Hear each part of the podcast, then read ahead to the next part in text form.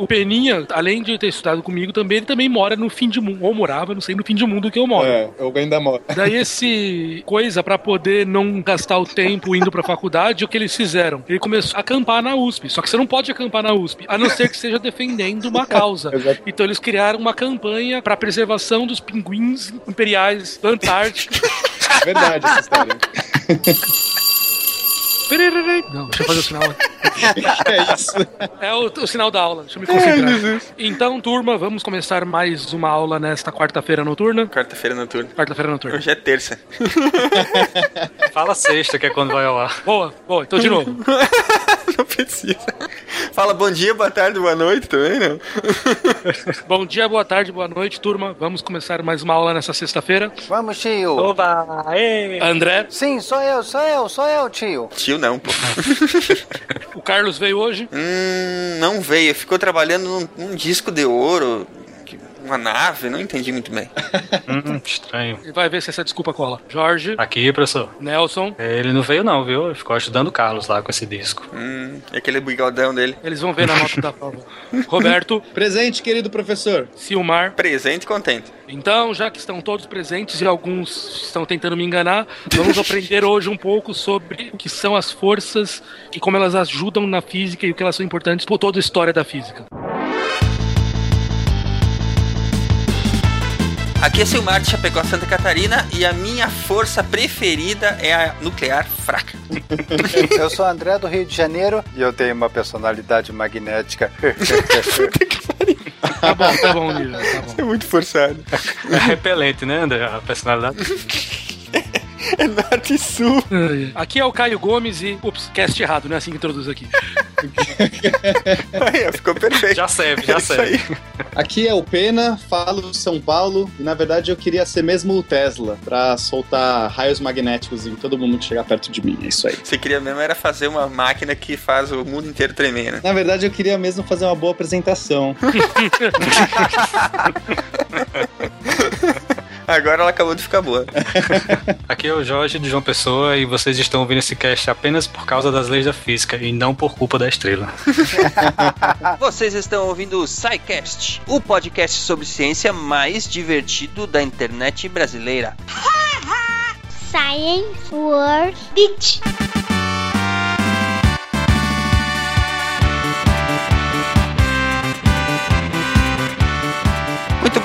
Caros ouvintes do SciCast, bem-vindos à sessão de recadinhos. Aqui é a diretoria, né, Ronaldo? É isso aí. Quando o cara vai pra diretoria escutar os recados. Isso, vai ouvir seu irmão do diretor. Isso, aqui é pra ser rapidinho, vamos passar alguns lembretes pra vocês e depois vamos às nossas aulas, né? É, Enfim, Ronaldo, como é que esse povo aí faz pra entrar em contato com o SciCast? Então vamos lá. O nosso Facebook é facebook.com barra Podcast. Nosso Twitter, twitter.com barra podcast. Uhum. o nosso plus é plus.google.com barra Vai lá e dê um maisinho. Isso. Temos um e-mail também que é contato arroba scicast.com.br ou então, Ronaldo, Então, a melhor forma de enviar sua dúvida, crítica, sugestão, elogio, reclamação, pedido de oração é através do formulário de contato do site. Procure lá no menu Contatos. vão lá no menu contatos do site, que sempre é bom lembrar, fica em www.scicast.com.br. Lá vocês também v- podem acessar para ver as fabulosas artes que o Pablo Rigamonte está produzindo pro SciCast, para as vitrines do SciCast. Toda semana ele faz uma fotografia, produz um clique novo, como os fotógrafos gostam de chamar, né? Para as vitrines do SciCast. E olha, estão ficando muito legais. Acessem lá o endereço do SciCast e vejam as vitrines que estão ficando bem bacanas, né, Ronaldo? Sim, sim, tá ficando muito boas. Mais uma vez, o nosso agradecimento ao Pablo pelo esforço, pelo trabalho que ele tá tendo aí, né? Uhum. Falando em agradecimentos, vamos agradecer carinhosamente os nossos queridos amigos do Pause que foram lá, os usuários da iTunes, né? Foram lá e, e avaliaram o, o SciCast e nos na- mandaram diretamente do, pro sexto lugar na lista geral dos podcasts brasileiros, né? É isso Foi aí. muito legal, gente. Continuem avaliando lá. Ainda tem poucas avaliações. A gente tem certeza que esse número pode subir ainda mais. E isso aí, sempre lembrando que ajuda a divulgar o SciCast, ajuda o SciCast a, a se manter no topo das paradas. E assim, cada vez mais gente vai ter acesso, vai, vai ficar conhecendo o SciCast, né? Isso, com certeza. Ah, continuem dando lá o seu feedback. Isso aí, vão, vão lá, coloquem cinco estrelinhas no SciCast. E se puderem, escrevam um pequeno review, que é sempre bacana. Bacana, né? Isso. O que mais? Falando em, em SciCast, Ronaldo, feed. Exatamente, o nosso feed mudou, gente. Então vocês assi- façam o favor de assinar o nosso feed, caso vocês usem agregadores que não sejam o iTunes, porque se você usar o iTunes já tá tudo certo. Mas se você usa outros agregadores e você ainda usa o feed do Feedburner, saiba que ele vai pra casa do caramba, vai morrer e você vai ficar na mão. Que educadinho que tu tá, vai pra casa do caramba. Fala, vai pra casa do caramba. Não, não, não. Eu sou educado. Eu não falo casa do caramba porque eu sou educado. Então, então, assinem o nosso feed, o nosso novo feed que é feed.sicast.com.br. Repetindo, feed.sicast.com.br. O feed do Feedburner vai pro espaço e você vai ficar na mão se você não atualizar. Isso, assinem lá, atualizem que vocês vão continuar recebendo as atualizações em dia, como sempre. que mais? O nosso querido ouvinte, amigo do pause, Rafael Garcia Moreira, né, Ronaldo? Ele nos Isso. mandou a sugestão pro quadro das meninas que vai passar a ser publicado nos- nas próximas semanas, né? Ele, ele sugeriu Uhum. responder aí, fazendo um trocadilho com AI de Artificial Intelligence, né? E Exato. vai ficar sendo o nome do quadro das meninas que vão responder as perguntinhas de vocês. Continuem mandando as perguntas, as perguntas estão ficando muito legais, a produção tá ficando bem bacana, vai ficar um, um quadro bastante divertido de ser escutado. Então fica o nosso agradecimento também ao nosso querido Rafael Garcia Moreira por ter nos, nos sugerido esse nome tão bacana, né? Isso, exatamente. Muito obrigado, Rafael. É isso aí. E por fim, tentando agradar a gregos e troianos, tomara que a gente não se dê mal com isso, né? Isso. colocamos a seção de e-mails que agora passa a se chamar detenção lá no final do SciCast. Então, É se aí, você, a gente se você lá é um exatamente, se você é um true amigo do pause, que você gosta de ficar até o final da aula, depois da aula, depois do programa todo do conteúdo do programa, tem a leitura de e-mails, vai se chamar o quadro detenção, que vai ficar para as pessoas que querem, vão ficar presas na escola depois do horário. Então, vocês podem continuar ouvindo, é só continuar ouvindo o SciCast depois que terminar o programa, inclusive neste, é, e depois vai ah, teremos lá a leitura de e-mails logo depois que termina a aula em si, né? Exatamente. Isso aí. Isso. Então eu espero que vocês gostem. Vai ficar lá no final, porque de quem quer escutar, escuta. Vê todas as brincadeiras, as maluquices que a gente faz lá entre a gente e entre os ouvintes, amigos do pause. E quem não quer escutar o feedback, quem não quer, é, não gosta de leitura de e-mail, simplesmente terminou a aula, pode desligar e tchau. Mas já fica o aviso, né? Algumas coisas vão aparecer lá que são bem bacanas. E se É. você for ler- ouvir a leitura de e-mails, vai ter boas, boas surpresas, né? Exatamente. Os true amigos do pause terão surpresas nos- nas leituras de e-mail. É isso aí então, gente. Fica um abraço aí então. Vamos à nossa aula de hoje que tá bem bacana, né? A- sobre as forças da física, né? E Exatamente. vamos tentar aprender mais um pouquinho para nós melhorarmos e deixarmos de, de ficar em recuperação. É isso aí. Esse episódio eu não estive presente, mas, minha, mas me falaram que é muito bom. a, minha- a- a filha da, minha, da amiga da minha irmã ouviu e disse que tá bem bom. É. Exatamente. Um abraço, gente. Até semana que vem, ou melhor dizendo, até daqui a pouco depois da aula, na nossa detenção, né? É exatamente. A gente se vê daqui a pouco no fim da aula. É isso aí. Um abraço, gente. Até mais. Falou, tchau, tchau.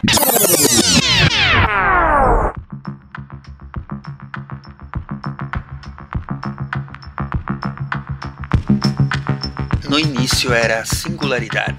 Nada do que conhecemos existia, nem mesmo o nada existia. Ninguém sabe o que existia. O que os cientistas sabem remonta a 14 bilhões de anos, mais ou menos. Mas o momento zero é um mistério. Sabe-se o que existiu depois de alguns nanosegundos a partir do início, mas não exatamente no momento inicial. E aí aconteceu.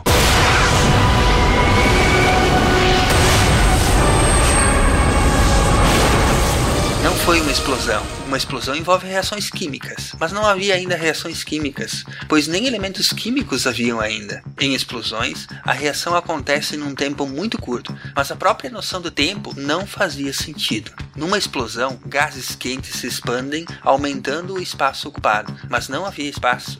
Não havia nada do que entendemos hoje como forças da física. O que havia era a singularidade e no momento do Big Bang, o minúsculo ponto começou a se expandir, pois é isso que é o Big Bang, uma expansão. E essa expansão ainda está ocorrendo. O que virá depois?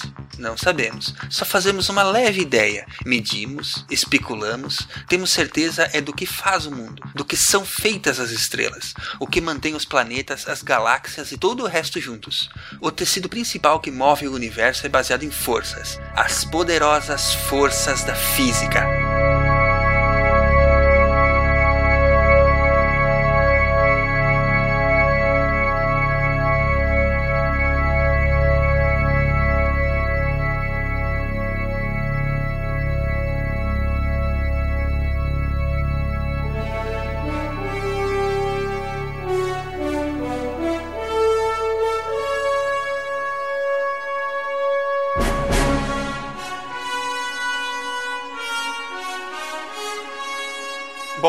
Que nós podemos começar falando que todas essas forças que nós vamos tentar falar um pouco sobre cada uma delas, né?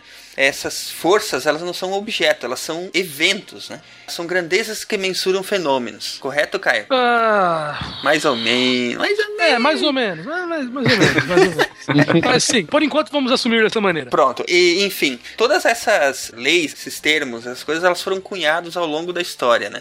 Por vários cientistas que um teve os primeiros vislumbres sobre isso e depois outros foram trabalhando sobre as ideias deles e desenvolvendo essas ideias, né? Eu acho que a primeira que a gente pode falar é exatamente a grandeza da gravidade, né? Eu acho que a gente pode falar dela e a gente faz uma pausa e lá no final a gente fala dela de novo. Perfeito, perfeito. Porque a gravidade começa tudo e termina e ainda é a, é a que não terminou. É, ainda. exatamente. É o maior mistério ainda. E é que ninguém entende, né, Ah, a cara? gravidade é fácil. Se eu jogar alguma coisa pra cima, ela cai pra baixo. Uhum. Sim. Explica por quê. Tanto que você sabia que antes de Newton formular a gravidade as coisas flutuavam? Uou!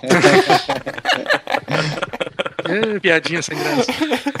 Piada de físico, né, cara? É, de acho. Mas então, o que, que é esse fenômeno natural aí que, que faz os corpos físicos com massa se atraírem? Existe algum corpo físico sem massa, Silmar? Pare com isso. É, sim, existe. Opa! Sem massa, você tem a luz, neutrino não tem massa, até onde a gente sabe. É, existem, não, existem diversas partículas que não têm massa. Neutrino é a famosa partícula covarde, né? É, é uma partícula que, que é de difícil detecção, e então por isso que, que falam que a partícula fantasma, a partícula covarde ou qualquer outra coisa. Né, Eu falo que ela é a covarde porque quando uma estrela vira supernova, os neutrinos saem antes, né? Sim, sim, sim. Abandona o sim. barco primeiro, né? Que sacanagem, bicho. É tipo rato abandonando o navio que vai afundar. Ou seja, se vocês olharem lá na casa da estrela e começar a fugir um monte de neutrinos, sai de perto que ela vai explodir. Foi sensacional. Foi boa.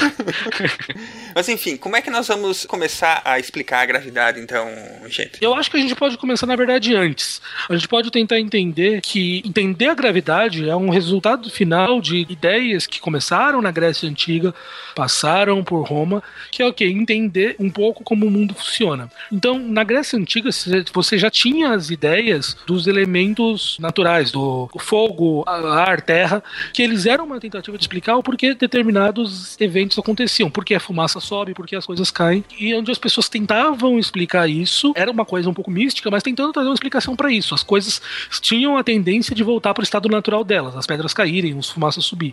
Isso já era uma tentativa de explicar como é que isso funcionava.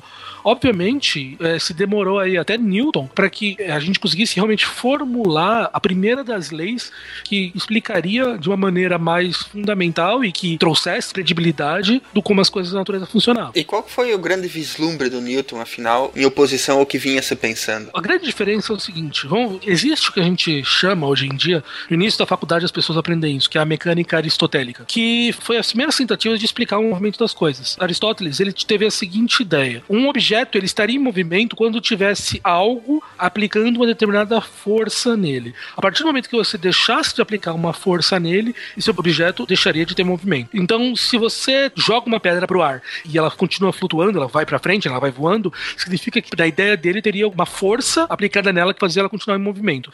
Isso foi as primeiras tentativas de explicar o movimento das coisas. O Newton, a grande diferença vem quando ele pegou e propôs o que era o conceito de força que a gente tem hoje em dia, através das três leis de Newton.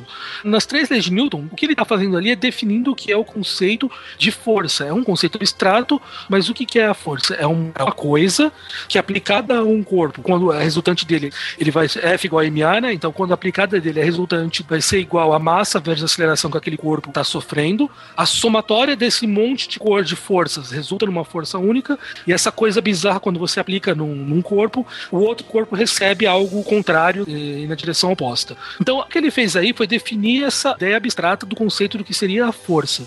E a partir daí, ele foi tentar aplicar esse conceito em outros lugares.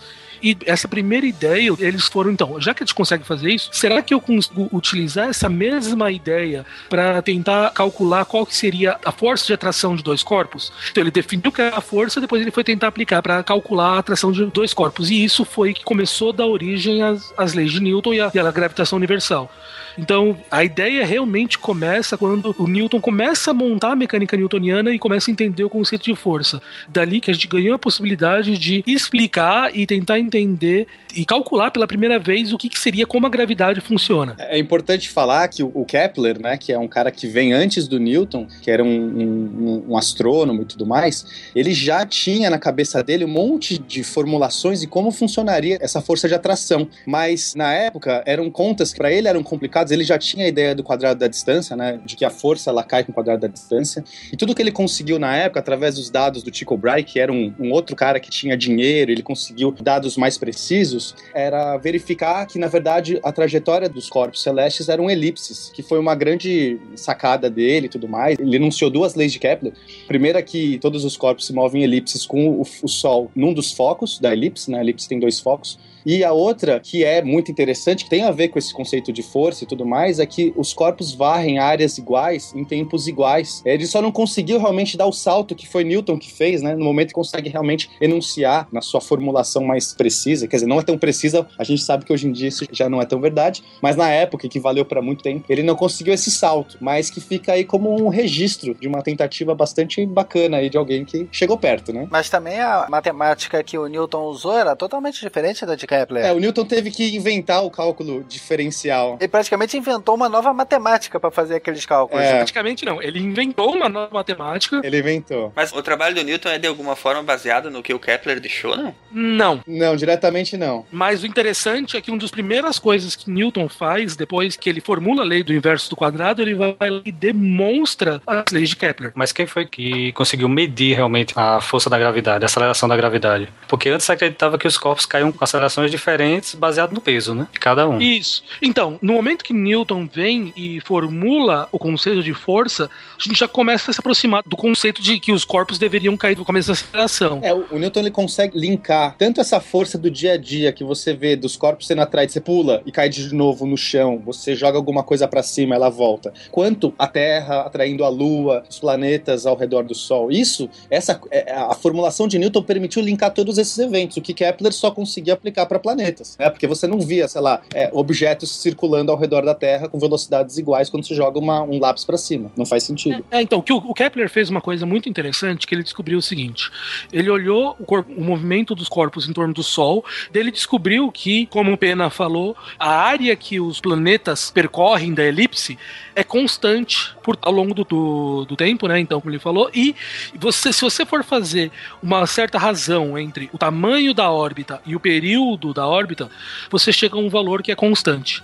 Depois foi observar as luas de Saturno e ele foi aplicar a mesma lei lá e ela não funcionava. Mas ele percebeu que para todos os satélites de Saturno existia uma nova constante que fazia essa mesma lei ser verdadeira. Então ele percebeu que, apesar da constante não ser a mesma, para cada planeta, os corpos que orbitavam em torno dele, existia uma lei que era constante naquele corpo. E Newton vem e prova como calcular essa constante em função da massa do planeta principal, ou do Sol, e daí mostra que essa lei de Kepler é só um resultado direto da lei da gravidade. Exatamente. Que se aplica para todos os corpos do universo, né? Essa que é a grande questão. Ela é universalista, essa lei de Newton. Por isso que foi chamada de lei né? Porque na ciência a gente não ousa chamar as coisas de lei, porque normalmente você tem ah, uma teoria que vai se construindo vai, mais verdadeira no medida que você vai testando essa teoria. Sim, você vai onde as evidências te levam, né? É, você vai falseando essa teoria ao máximo até descobrir se ela eh, se sustenta ou não. Mas uh, Newton tinha uma, uma teoria tão comprobatória, né, que você conseguia a verificação em tantas coisas que o pessoal falou assim, nossa, é uma lei universal. E essa que é a grande cagada, né? No momento que você fala, ah, é uma lei, isso vale para todo sempre. Nesse momento, você tem certeza que você está errado. É, é basicamente é isso. você não pode nem abrir aquele champanhe, né? Por isso que até que as leis são extremamente genéricas. Ela não te dá uma explicação, ela só aponta o que acontece. E normalmente as leis, principalmente em parte física, elas são mais expressões matemáticas. É apenas uma, uma demonstração do que você pode comprovar. Mas a lei não explica o porquê de acontecer. Tanto que Newton nem sabia o, o que, que causava a gravidade. Exatamente. Ela não precisa explicar nada, né, desde que você faça previsões com ela tá bom, é uma teoria. A questão é que mesmo essas previsões da lei de Newton, elas não são verdadeiras em todos os seus as suas aproximações, que é o que a gente vai falar mais para frente aí com o Einstein, né? Quando o Einstein aparece e fala: "Não, tá tudo errado, Newton joga fora outra coisa". ou não, né? Porque essas essas leis, de, querendo ou não, nos levaram à lua e mandaram vários satélites para o espaço e assim por diante, né? Principalmente o pessoal de Alcântara. é, esses foram pro espaço mesmo. é, cara. Piadinha. The physics is theoretical, but the fun is real. Se você for olhar, o quão impressionante é que o Newton conseguiu fazer algo que no nosso dia a dia, praticamente inteiro, a gente não precisa nada além daquilo. Sim, a gente resolve praticamente todos os nossos 99,999% dos casos que a gente precisa de física aplicada no dia a dia com essas leis aí ainda, né? Inclusive no Enem, né, também. É verdade. Olha, mais um caso do dia a dia. Exatamente. Peraí, Newton foi responsável pelo aluno lá colocar a receita de miojo? acho que não, acho que não. Mas essas leis ele deixou aí para posteridade, né? Nos famosos eh, livros dele, né? O Princípio e a Matemática, né? Eram três volumes, né? Sim. Gravity and electromagnetism. A third force causes quarks to stick together in protons and neutrons. This force is called the strong force. The fourth force causes radioactivity and is called the weak force.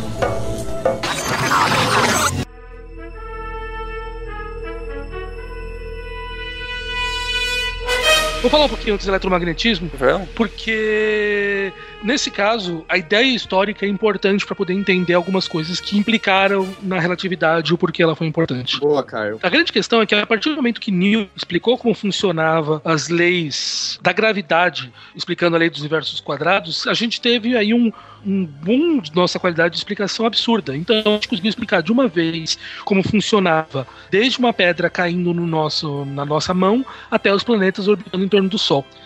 E por que a gravidade foi o primeiro problema a ser resolvido? Porque é um que gente vê para todo lado. Se você joga uma pedra para cima, ela vai cair na tua cabeça. É um problema que está no nosso dia aparecendo o tempo todo. Por isso foi a primeira coisa que chamou a atenção das pessoas. A outra coisa que chama muita atenção das pessoas era a eletricidade. A eletricidade, ela também aparece muito no nosso dia a dia, você vê raios caindo. E então também chamou muita atenção de como aquilo funcionava e como é que seria essa lei doida das coisas que funcionam. Então as pessoas foram tentar explicar a lei do eletromagnetismo, eles foram tentar entender como a eletricidade funcionava e tentar ver se eles conseguiam obter o mesmo grau de sucesso que Newton teve aplicando essa teoria. O que as pessoas perceberam quando começaram a brincar com a eletricidade? Que diferente da gravidade, existiam dois comportamentos diferentes. Quando você fazia algum determinado coisa, os objetos se atraíam, e quando você fazia uma outra coisa diferente, eles se afastavam. Então, eles perceberam que, diferente da gravidade, que todo mundo se atrai, existem dois comportamentos: se afastar e se aproximar. Então, isso que eles começaram a chamar então de uma carga positiva e uma carga negativa, para poder indicar que elas são opostas. É só para isso que a gente faz para indicar. Mas essa, essa nomenclatura positiva e negativa, ela já surgiu bem depois ou já se tinha essa noção lá na antiguidade? Se tinha noção de coisas que, que existiam esses dois comportamentos. Positivo e negativo é algo que vai surgir lá depois de Newton para valer, se eu não me engano. Pode ser que eu esteja errado, mas se eu lembro bem, é isso. É porque já existiam minérios magnéticos, né? Eles já sabiam a noção de, de imã, né? Já tinham noção de imã, exatamente. É, já, já existia o imã natural, né? Uhum. já viam esse comportamento de coisas se aproximando e se afastando, exatamente como o Caio disse. Sim, o Aristóteles já tinha descrito isso, né? É, É, exato. E a, a coisa interessante é que depois que a lei de Newton foi formulada, as pessoas começaram a olhar, então, pô, será que a gente consegue aplicar a mesma ideia para poder explicar a eletricidade? Será que a gente consegue escrever uma equação que vai explicar como os corpos, como é que um influencia o outro? E por isso que veio a, a eles também foi criada a lei dos inversos dos quadrados por eletricidade. E ela é simplesmente a ideia de, pô, se a gravidade funciona dessa maneira, vamos tentar a mesma coisa com os corpos elétricos. E você pode repetir o mesmo comportamento utilizando o pêndulo de torção para poder entender que ele também vai realmente vai cair com o quadrado da distância. É importante falar, Caio, que no começo eles achavam que magnetismo não tinha a ver com eletricidade. É, a gente está falando unicamente de eletricidade aqui. Eles conheciam os efeitos magnéticos por causa de ímãs e tudo mais, mas eles conheciam os efeitos elétricos. Enfim, eles quando eles começaram a desenvolver baterias e ou ver os fenômenos que acontecia de eletricidade estática, eles começaram a perceber que existia alguma corrente elétrica. Mas essas duas forças, esses dois fenômenos não estavam ainda linkados, né? Eram coisas diferentes. Exatamente. Mesmo porque os chineses e vikings eles já trabalhavam com ímãs e magnetos, eles já tinham desenvolvido bússolas. Já tinham, mas nessa época se acreditava que o magnetismo era uma coisa e a eletricidade era outra completamente diferente. Então, o cara que entendeu, que propôs essa semelhança da lei que explicava a eletricidade em relação à, à gravitação foi o Coulomb, o Coulomb, e que ele fez a lei de Coulomb. Então, a partir daí, várias pessoas começaram a tentar explicar o que era esse fenômeno elétrico, a eletricidade, e tentar entender realmente como ele funcionava. E você tem diversos nomes famosos que vêm daí. Faraday, Gauss, cada um deles foi explicando mais um pedacinho desse quebra-cabeça para entender como a eletricidade funcionava. E chegou um momento que você tinha, e uma coisa muito interessante começou a acontecer. Você, você teve algumas equações que explicavam a eletricidade, e as pessoas começaram também a fazer algumas equações que explicavam o magnetismo. E chegou um momento que você tinha um grupo de quatro equações que explicavam tudo que a gente sabia até o momento da eletricidade e do magnetismo, e elas eram quase iguais. Eram dois grupos de duas equações, e essas quatro equações, para a para, elas eram quase iguais. Tirando uma delas que era um pouquinho diferente, e não tinha assim, ela tinha uma soma a menos para poder ficar igual às outras. E daí que vem Maxwell, e Maxwell faz talvez a grande primeira predição completamente teórica da história. Ele pegou e falou: Eu vou pegar e vou adicionar esse termo aqui que a gente não mediu ainda, que foi o termo de Maxwell. E nesse momento que ele fez isso, você chega a um grupo de quatro equações que juntam a eletricidade e o magnetismo. Então, essas quatro equações, você vai ver que a eletricidade está linkada ao magnetismo, o magnetismo está linkado à eletricidade. É uma coisa só, ela é indivisível, né? As coisas estão associadas. O magnetismo e a eletricidade são uma mesma coisa. Isso que é importante que o Maxwell traz. E foi nesse momento que ele olhou para as equações e colocou a mão aquele termo. E nesse momento que a gente falou: porra, calma aí. Pode ser que eletricidade e magnetismo sejam coisas diferentes. Eles parecem ser a mesma coisa. Mas Austin já tinha visto isso quando ele viu o fio com passando a corrente elétrica fazia a deflexão na bússola. É, ele percebeu que existia uma interação entre as duas forças, né? Ele percebeu que a eletricidade conversava com o magnetismo de alguma forma, porque a bússola ela desviava quando você põe um fio condutor, né, perto. Mas até aí entender que isso tudo é uma mesma coisa, quer dizer, são facetas de uma única coisa, realmente foi na, através das leis de Maxwell que nessas equações de Maxwell famosas, elas têm uma simetria muito bonita que você vê. Olha, esses efeitos magnéticos, eles estão associados, são indivisíveis esses efeitos elétricos. Uma variação nesse, no campo magnético induz um, um campo é, elétrico e vice-versa. E como induzir, né? Não, não basta dizer que induz, mas como fazer isso. E realmente é muito bonito, assim. O trabalho de Maxwell para essa época foi muito engrandecedor. Não, é fantástico. Eu sou fã de Maxwell. Tá, mas vou bancar aqui o advogado do diabo. e lá vem. Maxwell colocou aquele termo que faltava, o que amarrou. De certa forma, isso não foi uma trapaça? Tipo, olha, o negócio não tá batendo, tipo, vou botar esse termo aqui. Não, mas é, é, aí é, eu vou intervir também, porque. Tra... como assim trapaça, cara? Aquele termo é que fez amarrar tudo. Essa é a genialidade. Exatamente. É, exatamente, ele uniu tudo. Como podemos ter certeza que há realmente essa ligação do magnetismo com a eletricidade, dependente dele ter usado essa, esse artifício de ter colocado aquele termo? O que levou a colocar isso? Mas ele não foi lá e mediu depois a parada? Não, então, é, no momento que Maxwell propôs o termo de Maxwell, né, então a corrente de deslocamento, na hora que ele propôs o termo da corrente de deslocamento, não existia-se uma medição para isso. Então foi uma coisa realmente teórica. Ele olhou para as equações e ele utilizou uma coisa muito importante, que a gente vai falar outras vezes daqui para frente, que é a simetria. Uhum. para poder e falou, pô, essas equações vão ser simétricas se eu colocar esse termo com a minha mão, plaque. Nesse momento, o que ele fez? Eu, é, ele colocou algo a mais ali que explicou, que explicaria essa, esse fenômeno. Só que, por que isso se torna ciência? Porque depois pessoas foram lá e esse termo me permite prever coisas que não tinham sido medidas antes, calcular essas coisas. Depois pessoas foram no laboratório e foram medir esses efeitos e encontrar esses efeitos. Exatamente. Ela se sustentou. A teoria se sustentou. Ou seja, as pessoas tinham pelo que procurar. É, a genialidade tá em você colocar alguma coisa que às vezes você nem teve como perceber o efeito, sabe? Você fala assim, é, existe uma genialidade de você perceber o efeito e tentar descrever. Outra genialidade é você propor algo que você nunca viu. E essa algo que você nunca viu se confirmar mais pra frente. É, é realmente muito interessante, não é, não é trivial. Sim, porque até nós já falamos sobre isso aqui uma vez, né? A ciência também é feita disso, é a criatividade e mais a experimentação, né? Algumas vezes você tem que deixar a sua mente se guiar por, por puro pensamento, né? É, o próprio Einstein, ele utilizava de muitos experimentos mentais, porque ele nunca viu, na vida dele, nunca tinha visto um efeito relativístico, porque os efeitos relativísticos não são do nosso cotidiano. Embora, mesmo nunca tendo visto efeito relativístico, ele concebeu a teoria da relatividade, que previu coisas que só poderiam ser verificadas muitos anos depois. Não tinha nem como se verificar naquela época. Mas olha a coisa interessante. Mas por que esses caras, a gente fala que eles são cientistas? Porque eles previram coisas que podem ser medidas e eles sabiam que aquilo que eles estavam propondo só seria considerado como canon a partir do momento que aquilo fosse medido. Então, é, isso é muito diferente desses caras que propõem umas teorias muito loucas que não tem nada que pode ser medido, nada pode ser calculado e ela não explica nenhum fenômeno novo. Exatamente. Maxwell, quando vem e coloca a corrente de deslocamento, ele está propondo uma série de fenômenos novos que a gente nunca tinha medido. E o principal que a gente propõe direto ali, quando você compõe a corrente de deslocamento, você ganha a possibilidade de, brincando um pouco com as equações de Maxwell, é, chegar a uma solução de uma coisa que é, respeita uma equação de onda. Então, o que é equação de onda? Qualquer coisa que seja uma onda, que a gente fala que é uma onda que se propaga através de um meio, ele tem que obedecer uma determinada equação específica, que é a equação de onda. É um termo matemático. Quando ele botou a corrente de deslocamento, a gente consegue chegar e, a partir das equações de Maxwell, em construir uma equação de onda e provar então que existe alguma coisa que se faz com eletricidade e magnetismo que gera uma onda. E ele foi lá e calculou, e ele chegou que ela tinha que se propagar com uma determinada velocidade, ele chegou com várias considerações, e que é o que a gente hoje conhece como a luz. Então, a, partir desse momento, ele conseguiu trazer, além de outras coisas que ele explicou mais pra frente, ele já traz também a explicação do que, que seria a luz. A luz seria uma onda que vai ter que se propagar com uma velocidade finita e mostra como calcular essa velocidade a partir de outros termos. A gente pode, no laboratório, medir e bater que isso está certo.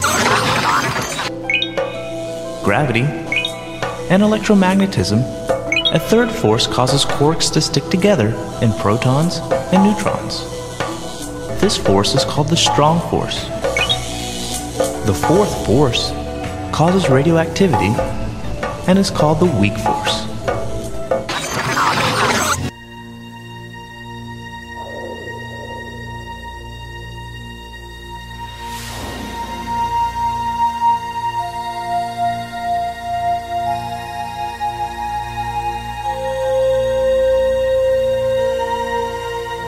Uma, uma coisa interessante dessa conta e tudo mais é que essa velocidade dessa onda já saía do, do cálculo do Maxwell, porém, ela era invariante pelo referencial, ou seja, qualquer referencial que você jogasse a equação de Maxwell, a velocidade era a mesma. O que para física daquela época, do final do século XIX, era um problema, porque a noção que as pessoas tinham de velocidade era sempre em relação a um referencial que você dava. Então, ah, eu tô parado numa estrada, o trem passa por mim a uma certa velocidade, mas para quem tá dentro do trem, o trem está parado. Então, como é que pode ter uma velocidade que surge, uma, uma certa onda que surge, que para qualquer observador ela tem a mesma velocidade? Então, isso era um, um, probleminha que a física enfrentava. No final do século XIX, a física estava praticamente resolvida, né? Tá, os, os físicos eles estavam todos com aquela pompa do tipo, ah, sabemos tudo, estamos, é, né, temos conhecimento total. Ah, mas se tem aquele problema de Maxwell? Ah, mas Maxwell é um cara jovem, é, é a teoria de Maxwell é uma teoria jovem, esse, esse problema a gente vai resolver. Ah, mas e a radiação de corpo negro, que era um outro problema que existia na física. Ah, isso aí também a gente vai resolver em alguns anos. E tinha uma terceira questão que era o éter. Ah, como é que a, a, a onda, né, a luz do Sol se propagava para chegar até a Terra se tinha vácuo no meio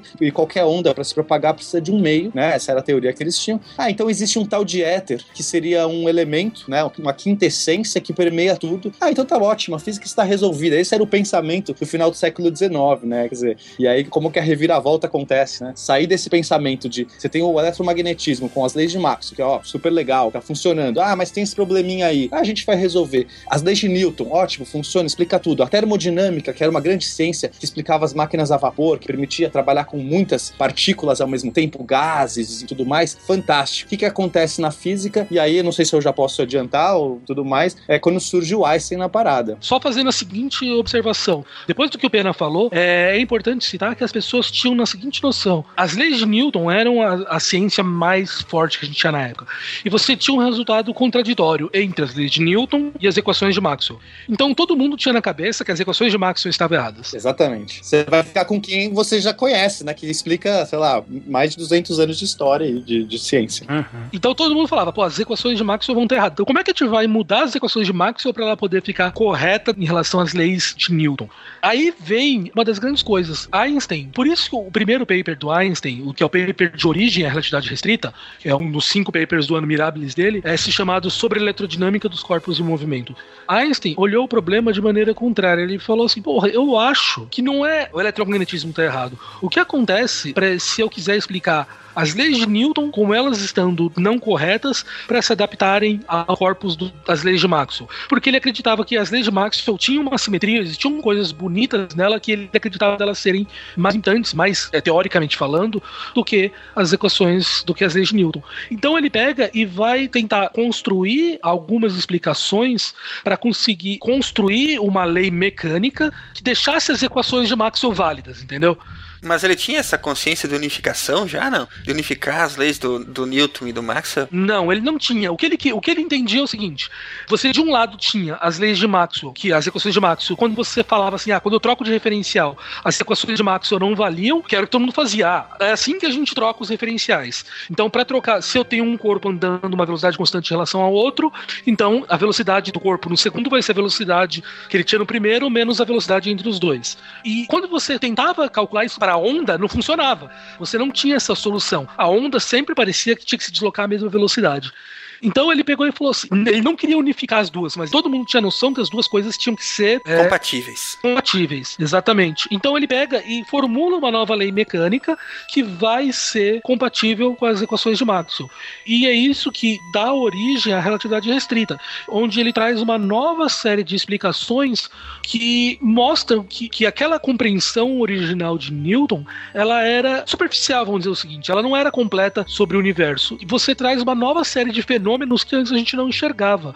E isso foi a origem do, do que foi a física que vem pelos anos seguintes. Por quê? Porque a partir do momento que Einstein escreveu essas equações, você podia ver que a antiga equação da gravidade não funcionava mais. Ela não era compatível com aquela nova mecânica que ele desenvolveu.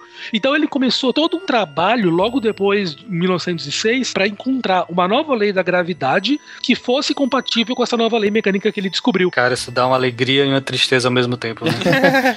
É interessante que nesse ano, né, o, o Anos Mirabilis do Einstein, ele ganhou o prêmio Nobel pelo efeito fotoelétrico, que é um, um efeito que mostrava interação entre os elétrons e os fótons, né?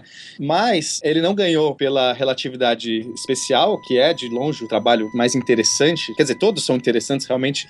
ele poderia ganhar o prêmio Nobel para vários desses trabalhos desse ano, mas a relatividade especial que trazia essa revolução na física, porque as pessoas elas tinham que esperar comprovação física disso.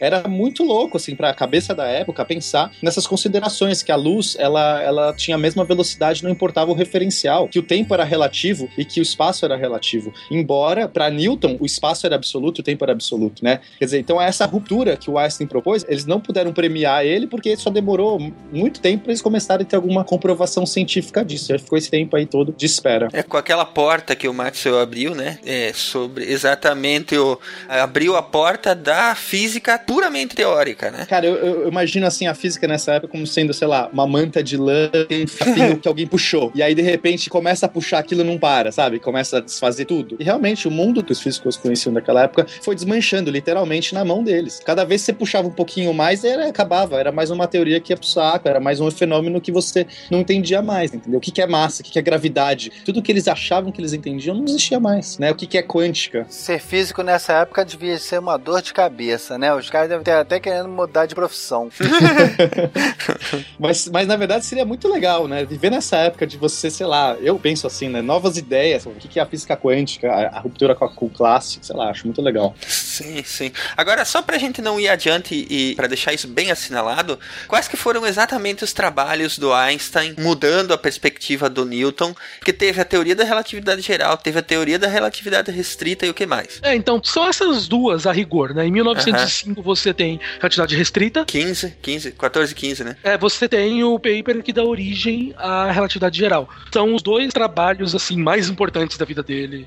É, mas, por exemplo, o efeito fotoelétrico, que é um paper de 1905, ele corrobora da bases para o desenvolvimento da física quântica, porque ele mostra o problema da radiação de corpo negro, que era um, um problema lá que é um dos problemas que a física tinha enfrentando, ele consegue explicar que a energia ela, ela só interage, né, o fóton só interage com o elétron através de certos pacotes de energia, de quantidades fixas de energia e não de uma quantidade contínua de energia. E por causa disso, quer dizer, esse paper também vai corroborar com os trabalhos de física quântica é, de outros físicos, o Bohr, enfim. Que vem muito mais para frente, né? Que vem um pouco, nem muito mais para frente, mas começa a, a, ter a galera nessa direção. Então, a gente pode também considerar que o efeito fotoelétrico também é um trabalho que vai contra a física clássica newtoniana e a favor da física moderna quântica relativista. Ou seja, Einstein deu o próprio subsídio para mecânica quântica da qual ele era contra. É, é muito louco essa coisa, né? Dele buscar o determinismo e tudo mais, mas estava ali, estava no trabalho dele, efeito fotoelétrico. Pra quem quiser acompanhar essa discussão, eu, eu acabei de ler hoje o Big Bang Brasil, que um colega nosso aqui escreveu. É bom colocar no post aí, que é divertido. Ele fala exatamente é, isso. Essa parte da história é bem legal mesmo. Gravity and electromagnetism. A third force causes quarks to stick together in protons and neutrons. This force is called the strong force. The fourth force causes radioactivity and is called the weak force.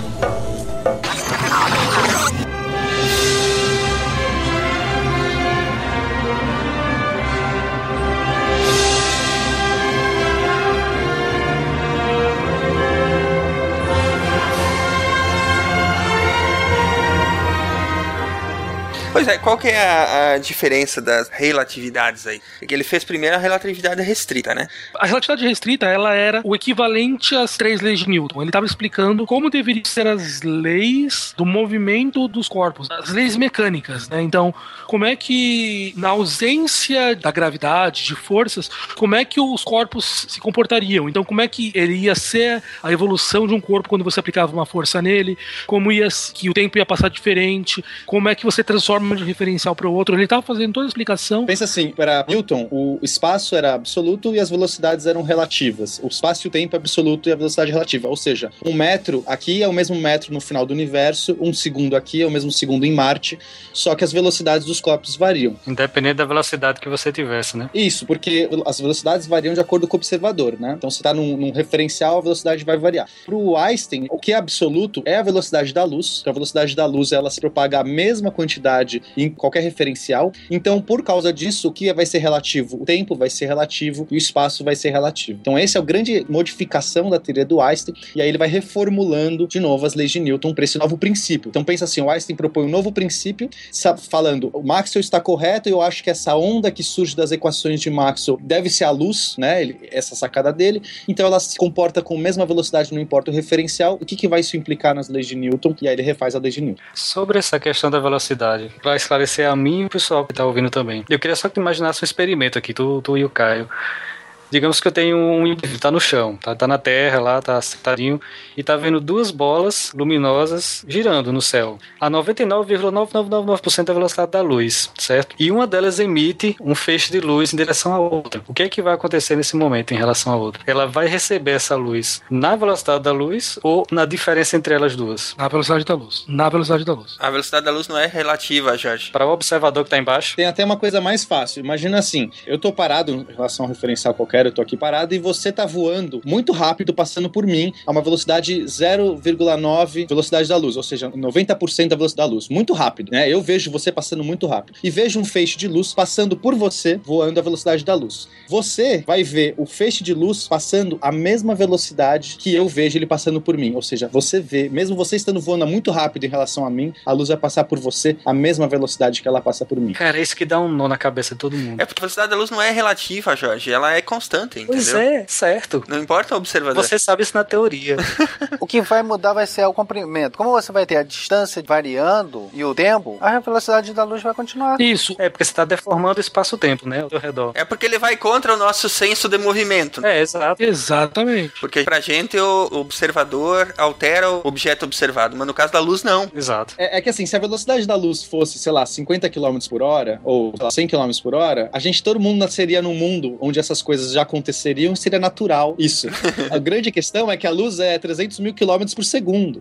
Então, a gente nunca viu um efeito relativístico. Então, a gente nasce num mundo clássico, né? Um mundo onde as leis de Newton valem. Quando a gente vê um efeito relativístico, não entra na nossa cabeça, porque a gente nunca viu, isso não é natural. Pô, como assim? Né? Mas é só uma questão dessa diferença. Se a luz fosse 100 km por hora, estaria todo mundo aqui achando de boa essa coisa. Ah, a luz é, é constante, olha que legal. Então, essa foi a questão, assim. Por isso que demorou muito tempo para as pessoas entenderem, porque realmente você está quebrando todo o aspecto natural que a gente tem de como as coisas funcionam. Você está fazendo uma proposta que ela é completamente absurda do, pro nosso senso comum. Mas voltando à pergunta que a gente tinha falado antes, segundo a gente trabalha, a segunda relatividade que Einstein fez foi a relatividade geral. Foi quando ele foi tentar explicar agora, pô, se a gente existe uma nova lei de Newton, será que eu preciso reformular a gravidade? E ele foi a partir disso reformular toda a teoria da gravidade para que ela fosse compatível com aquelas novas leis que ele tinha proposto em 1905.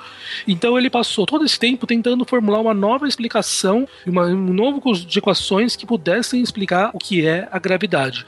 E foi esse trabalho que chegou em 1915, que é a relatividade geral, que daí sim você está falando da primeira explicação mais moderna do conceito que a gente tem hoje em dia sobre como funcionam a, as leis do universo. Tem uma coisa interessante, para Newton, é, ele nunca entendeu que a massa gravitacional era a mesma massa inercial. O que, que isso quer dizer, né? Nas equações de Newton, você tem uma massa que aparece como um termo que dá força, que atrai os objetos, mas você também tem na equação da força de Newton que a força é igual massa vezes aceleração, e essa massa é uma massa inercial, ou seja, é uma massa que resiste a um movimento, né? Resiste a uma mudança de movimento. Por um acaso, essas massas não precisavam ser a, a mesma, né? Não, não tinha nada, em princípio, no universo, até então, que falasse, pô, a massa inercial tem que ser a mesma que a massa gravitacional. Mas era, né? Ele colocava o mesmo termo. O princípio que o Einstein parte é o princípio da equivalência, que ele fala que não existe diferença é, no universo se você conseguir colocar um corpo acelerando numa certa direção do que um corpo imerso num campo gravitacional. Você não tem como fazer nenhum teste para, né, supondo que você está numa caixa fechada, que você, sei lá, está voando no, no, meio do espaço, não tem nada ao seu redor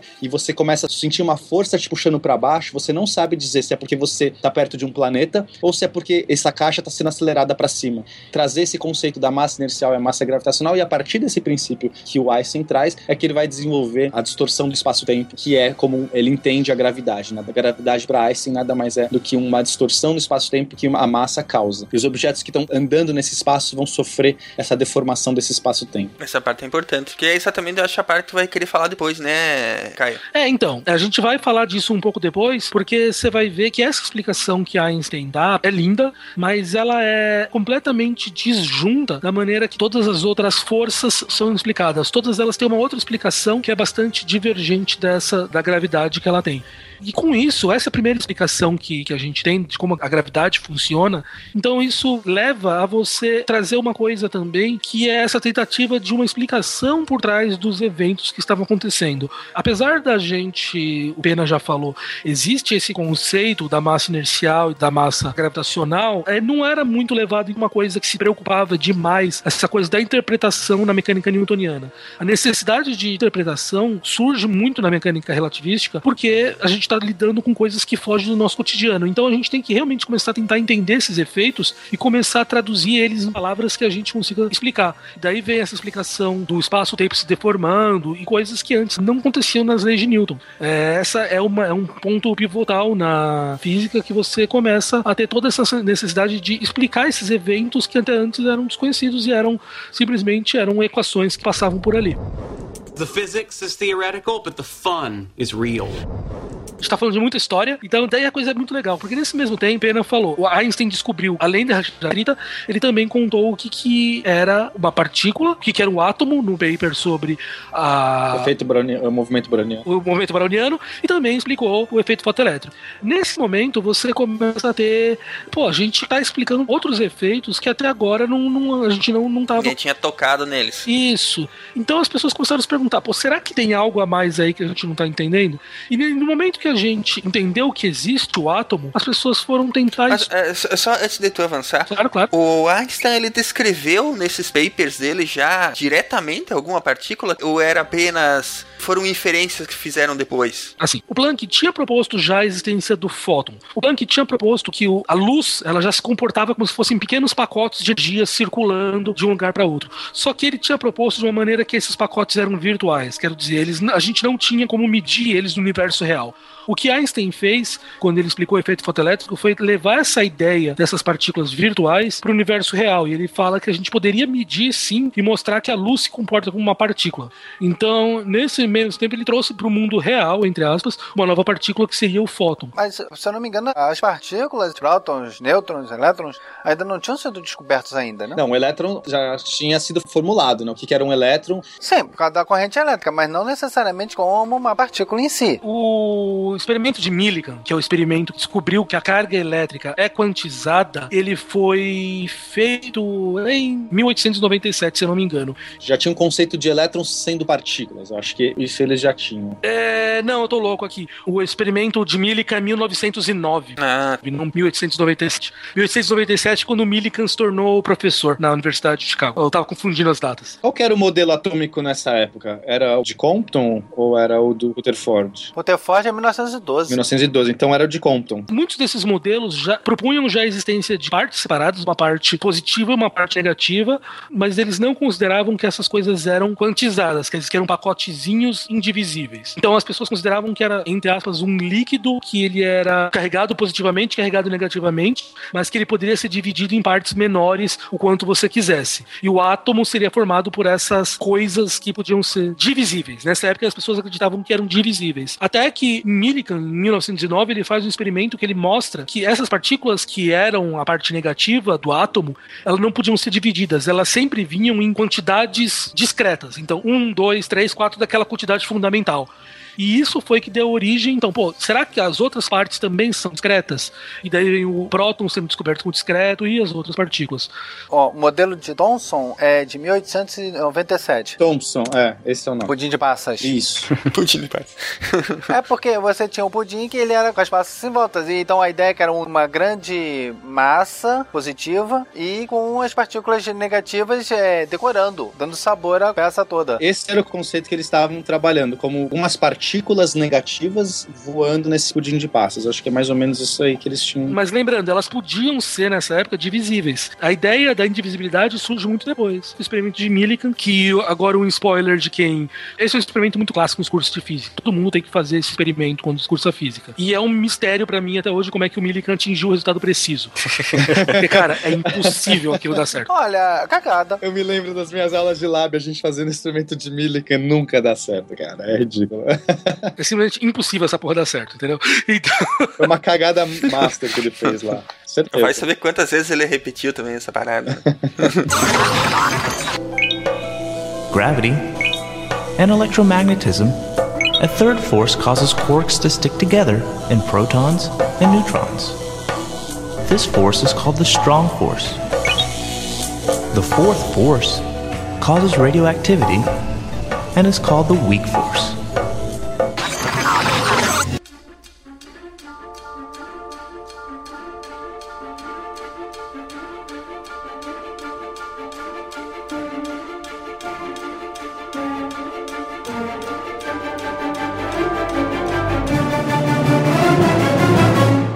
Vem a pergunta que é a pergunta de um milhão de dólares na época.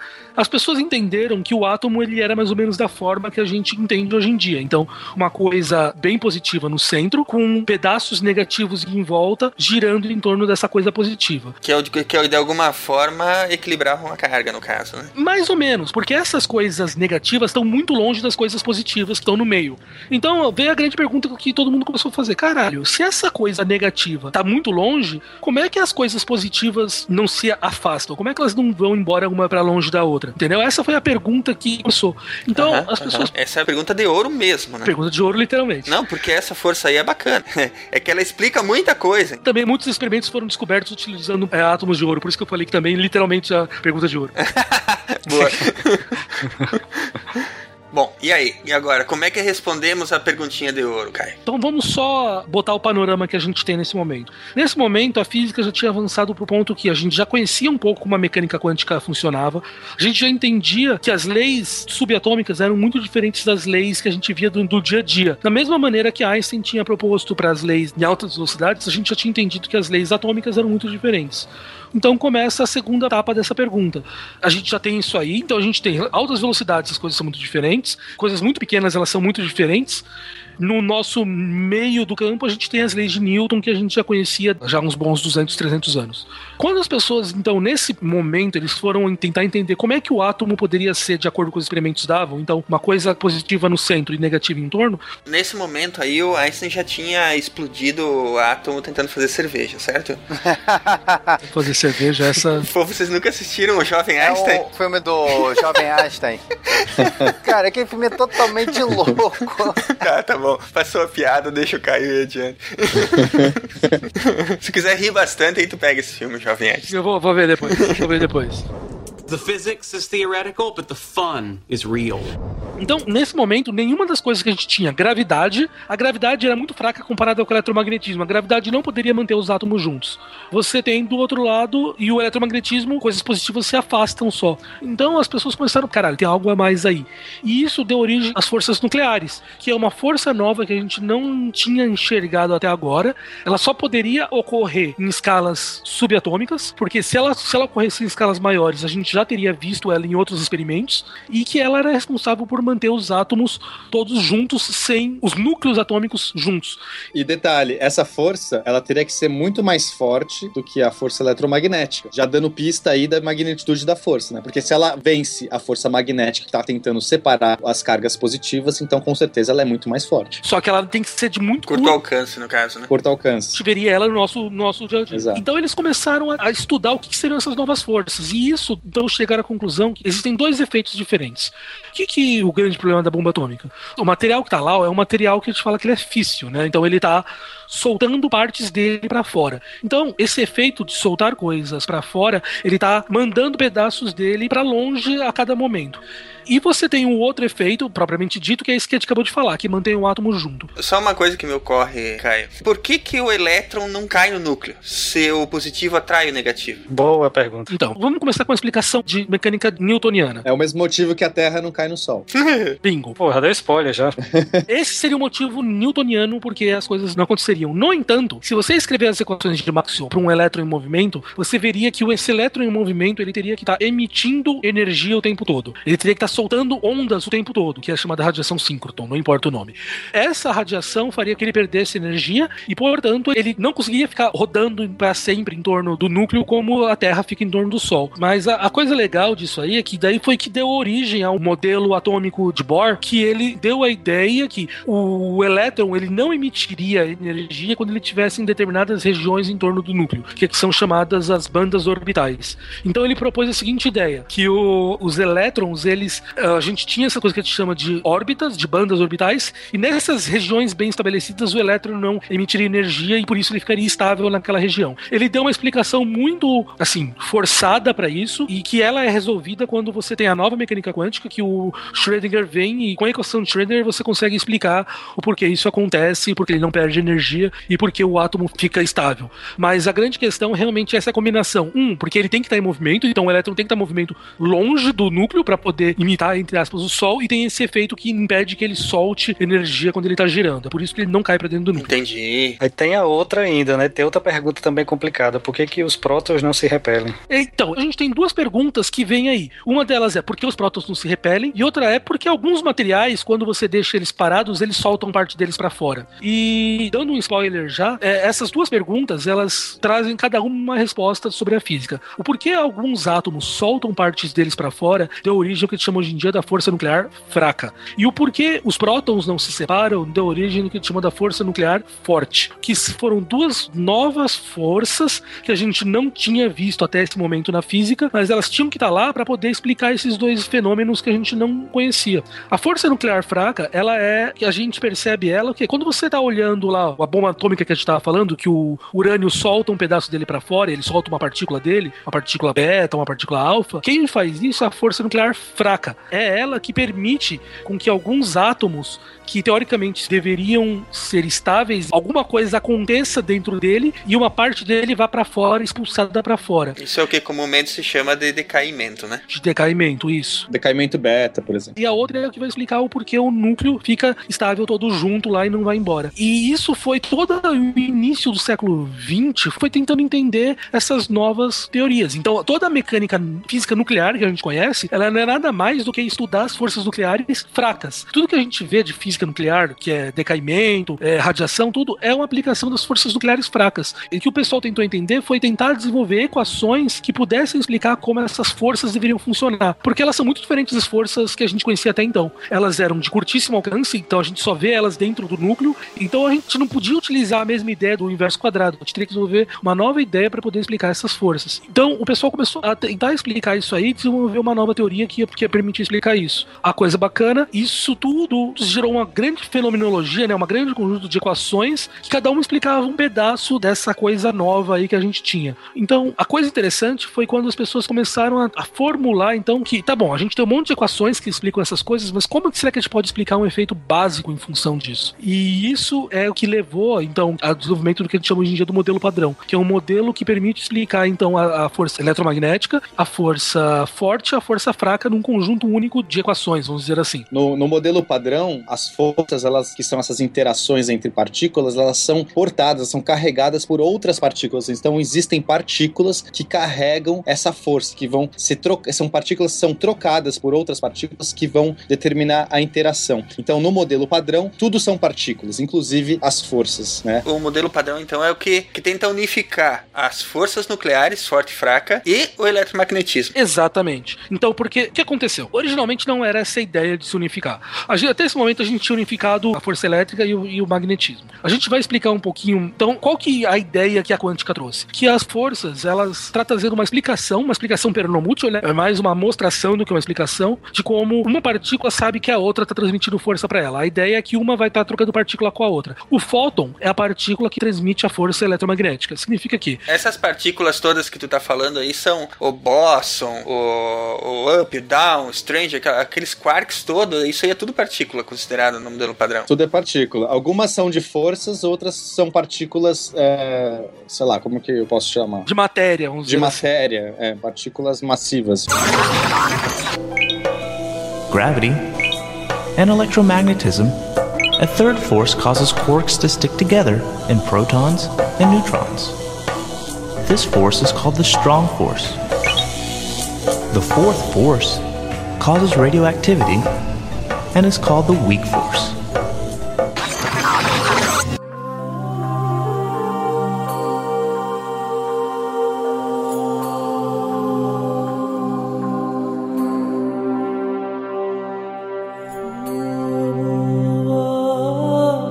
A ideia é que, seguinte pergunta, eu coloco dois elétrons um do lado do outro. Como é que um elétron sabe que o outro tá ali para ele poder fugir do outro? Um precisa saber que o outro tá ali, eles precisam se comunicar de alguma maneira para que eles possam se afastar. Essa comunicação, entre aspas, é feita com eles trocando fótons. Então, o elétron tá mandando fótons para fora o tempo todo, e quando um recebe o fóton do outro, eles meio que estão transmitindo a força. Então, aqui eles sabem que eles vão fugir. Então, a ideia que a gente tem agora é que toda força deve ser explicada por uma partícula transmitindo ela. Então, essa partícula vai ser uma partícula que transmite a ideia que a interação está ali. Então essas são as partículas de interação, que a gente chama dos bósons. E as partículas que são o próton, o nêutron, os quarks, os elétrons, eles são partículas mais relacionadas à matéria mesmo. A gente chama eles de de férmions. De férmions, isso. Então, são dois caras diferentes, que eles um está relacionado à interação e outro à matéria em si. A questão foi que daí os caras, pô, então deve existir alguma coisa, alguma partícula que transmite a força fraca. Quem que é esse cara? São dois caras que se chamam W W e o Z. São duas partículas novas que as pessoas descobriram. Mas elas já foram comprovadas Já foram comprovadas. experimentalmente. né? Já, já, já. O modelo padrão, ele foi inteiro comprovado experimentalmente. Caraca. Inclusive com o bóson de Higgs, né, mais recente aí, que foi descoberto. 4 de julho de 2012 foi a descoberta do bóson de Higgs, que foi a última pedra que faltava do modelo padrão. Exatamente. O, bóson de Higgs é o que dá massa às partículas, porque a massa também é um fenômeno aí que a gente tinha que explicar de alguma forma. Então, Aham. o bóson de Higgs foi, explica a massa das partículas. Olha que bonito isso. Foi ele que foi encontrado no LHC, foi. Isso, isso mesmo. Tá, isso aqui é um pouco confuso. Você, as partículas têm massa, mas o que dá massa à partícula é uma outra partícula. Ou seja, sem aquela partícula, as outras partículas não possuem massa. Tipo, Para, para que já tá dando um nó aqui. isso meio que dá uma dor de cabeça, né? Mas é, é exatamente essa a ideia. Se não existisse o bóson de Higgs, né, e, e o resto da física fosse todo igual, as partículas não teriam por que ter massa, né? E, e ela só tem. É como se o bóson de Higgs fosse um grande meio viscoso. Imagina que o bóson de Higgs é um meio viscoso onde as partículas se mexem. Então elas vão gerar uma, uma inércia de movimento porque existe esse meio viscoso. Se não existe esse meio viscoso, elas não teriam por que reduzir a sua velocidade, elas não teriam massa, não teriam essa inércia. Daqui a pouco alguém vai encontrar outra partícula para justificar o bóson de Higgs, né? Não, mas aí que tá, o modelo padrão acaba aí, né? É, acaba, tá, tá bem resolvido agora. É, isso até a hora que descobrimos uma coisa nova, né? Isso, Até que Exatamente. surge um outro Einstein aí. Não, o problema de hoje é a gravidade. A real é essa. Ah! E- Caio, não, calma, muita calma agora. Caio, termina teu raciocínio, depois nós vamos pra parte complicada.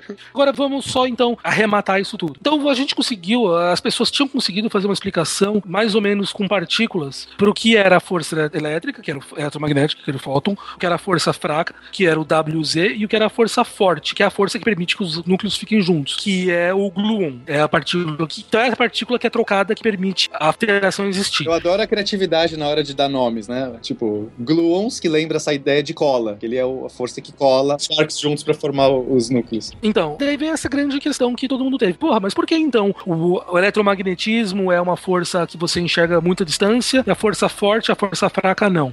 A gente pode provar historicamente e experimentalmente já se observou isso, que o WZ e o gluon têm massa. Então, por eles terem massa, eles são menos livres. Então, eles têm uma maior dificuldade de se movimentar. Imagina que o fóton é o cara marrom, que ele consegue correr muito rápido, e o gluon é o gordinho, e na hora que ele vai sair do núcleo, ele não consegue sair de pra muito longe. Exatamente. Então, por isso que essas forças eram muito mais fracas do que as outras, e elas ficavam mais fracas, não, elas eram muito mais restritas do que as outras. Isso explica muita coisa. A gente tinha uma explicação que explicava muita coisa. Até que um cara chamado Steven Weinberg, ele teve uma ideia que é genial. Ele estava olhando as equações da eletricidade, do eletromagnetismo e da força fraca, e da mesma maneira que Maxwell fez no passado, ele falou: rapaz, tem algo parecido aqui. Então, da mesma maneira que Maxwell tinha colocado um termo novo para justificar uma simetria, o Weinberg colocou um termo novo para justificar uma nova simetria, uma simetria muito mais difícil de explicar essa. E colocando essa nova simetria, ele mostrou que ele conseguia escrever a força fraca e a força forte como a mesma equação. Hum. O que, que ele acrescentou aí no caso? Cara, é difícil de explicar. Ele colocou uma simetria SO2 dentro do termo da equação. No caso, ele, ele explicou matematicamente, no caso só. Ele explicou matematicamente. Se você for fazer a equação, resolver a equação, ela faz sentido matematicamente. Exatamente. E ele provou da mesma maneira termos que a gente podia medir experimentalmente que iam mostrar que as duas estavam juntas e ele conseguia com isso explicar as duas como o mesmo conjunto de equações. Então, da mesma maneira que Maxwell diminuiu o número de forças do universo, trazendo as duas juntas e explicando como um conjunto único, Weinberg foi lá e conseguiu trazer agora a força fraca como uma parte que a força eletromagnética e a força fraca, elas são a mesma coisa, a gente só tá olhando elas de facetas diferentes. Chamada eletrofraca. É força eletrofraca. Então, nesse momento, o universo passou a ter três forças: gravidade, eletrofraca e forte. Depois, as pessoas descobriram que você colocar mais uma simetria Olha! e você consegue juntar a força forte e a eletrofraca. E daí você chega numa teoria única que explica todas as três forças como um conjunto de equações. E elas, todas elas, estão sendo explicadas pela essa ideia da troca de partículas que uma está passando para a outra e com isso explica as interações. Que é o nosso querido modelo padrão. Que é o modelo padrão. E aí você vai poder responder a última pergunta, né? É, então, daí você, porra, agora. Agora. Agora, não, agora, agora sim. Vamos até encher o pulmão pra pe- perguntar isso aí. Então, agora o malandro é o gato, a gente já aprendeu a fazer, vamos fazer a mesma coisa com a relatividade. E foi, foi, foi, foi. Porque daí entrou a gravidade na parada, né? Que era a única que ninguém tinha mexido ainda. Eu acho que antes pra gente explorar isso, rapidinho, acho que é legal a gente falar de um conceito muito importante na física que chama quebra espontânea de simetria. Porque a quebra espontânea de simetria é o que explica como essas forças, elas são diferentes é, no nosso universo atual. Porque como né, elas todas são quase que uma mesma equação, uma mesma equação que descreve todas essas forças. Mas por que, que elas não se parecem muito iguais? Por que elas são diferentes hoje no universo? Então, em determinadas energias, imagina quando o universo ele, tá, ele é um universo muito quente ali, incipiente, essas forças elas estavam todas unificadas, elas comportavam da mesma maneira. Mas no momento que o universo vai esfriando, vai é, tendo regiões diferentes, né, de densidades diferentes, acontece o que a gente chama de quebra espontânea de simetria na física, onde essas forças que aparentemente eram iguais, provenientes das mesmas equações, elas começam a cair, né, a se espalhar para regiões diferentes, estão tendo caras diferentes. Então acontece a quebra da simetria dessas forças. E é por isso que a gente percebe dessa forma. Então por que, que eu estou falando isso? Porque a ideia é você tentar descobrir onde que a gravidade está unificada e a partir do momento que você falar, ah, nesse ponto a gravidade está unificada, você tentar descobrir o mecanismo que faz a quebra de simetria que permitiria ver a gravidade como uma força tão peculiar que ela é hoje, porque ela é uma força super fraca, né? Uma força muito fraca, ela tem algumas peculiaridades bem particulares. Então, a busca da gravidade nada mais é do que a busca da quebra de simetria que geraria a gravidade. E isso é importante porque, assim, como o Pena falou, a gente está falando de simetria. Toda a física moderna, ela, você tem essa noção de simetria. Por isso que eu falei lá no início que quando o Maxwell colocou uma equação simétrica, isso, ele falou de simetria, isso era importante, porque toda a física, agora a gente realmente está falando sempre de simetria. A ideia sempre é que qualquer uma dessas forças é uma expressão de algum tipo de simetria que existe no universo. É, vamos pôr muitas aspas aí, mas é uma forma do universo se manter coeso, enquanto as suas leis, por exemplo. Essa, isso é a simetria que você fala. Eu acho que é muito mais uma vontade do homem acreditar que existe uma coisa por trás que unifica tudo, entendeu? Eu não sei se o universo por si só ele precisa disso. Poderia ser que ele não tivesse nenhuma dessas coesões e as forças são diferentes, elas não se misturam. Poderia ser. Nada assim que diz, nossa, tem que ser dessa forma. Mas no momento que a gente foi percebendo padrões, percebendo simetrias, a tentativa do homem, cara, deve existir uma simetria maior. Mas é a nossa percepção natural de querer descobrir quais são os princípios naturais que regem tudo, né? Exatamente. Buscar o grande princípio de qual todos os princípios é, decorrem. Então, Exatamente. essa busca da teoria unificadora. Nossa, a equação primordial da qual todas as quebras de simetria, ou seja, todas as forças, vão surgir. Mas pode ser que ela não exista, pode ser que ela não exista. Isso, isso é importante, assim. É claro que a gente chegou até um ponto e fala, não é possível que não existe, né? Cara, será que é parar aqui? Será que aqui é o limite? A gravidade não se mistura com as outras? Então a gente acha que, pô, a gente caminhou tanto, a gravidade deve, de algum jeito, se misturar com as outras e ser uma mesma coisa. Mas não tem nada que diz que é. Pode ser que não seja. Ainda?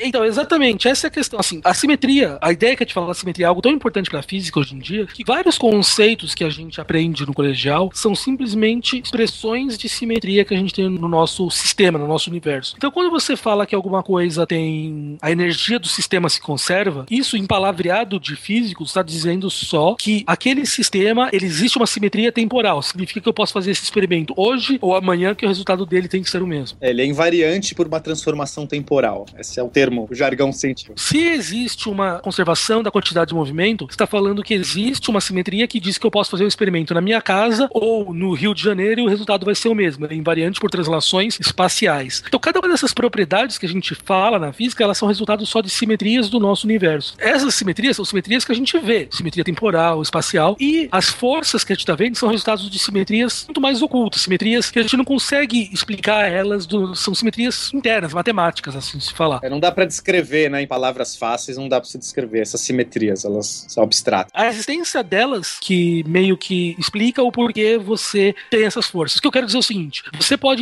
pegar as equações, isso é uma coisa que você faz eh, em algum momento da tua vida quando você vira físico teórico. Você escreve uma a equação que justifica essas coisas todas, que explica como funciona uma partícula, e você fala, eu quero que essa equação tenha tal simetria. Na hora que você põe essa simetria lá dentro e você começa a mexer, e lá de dentro vão surgindo todas as equações que explicam a força forte, a fraca e a eletromagnética. Ah, você decompondo, no caso. Isso, é só você impor faz com que elas vão surgindo lá no meio. Então, a pergunta que a gente tem aqui é: a gente tem uma simetria grandona que explicou essas três. Como é que eu trago a gravidade para o jogo? Como é que eu posso E agora? trazer a gravidade, porque são as grandes quatro forças que a gente tem. A gente conseguiu explicar as três grandes forças como sendo uma explicação de uma troca de partículas de um lado para o outro. Você tem uma força que é explicado como uma deformação em um objeto, que é o espaço-tempo. A gravidade, ela tem um palavreado diferente das outras três. Então, as pessoas começaram a tentar traduzir esse palavreado da gravidade para tentar explicar a relatividade, para explicar a gravidade no conceito das outras. Então, foi criado o conceito de uma partícula que explicaria a gravidade, que é o famoso graviton. Então, será que a gente consegue agora escrever uma equação da mesma maneira que a gente escreveu aquela equação para as outras três? Será que a gente consegue escrever a equação para a gravidade? E a gente começa a escrever essas equações. E a gente conhece uma simetria que explica a relatividade geral,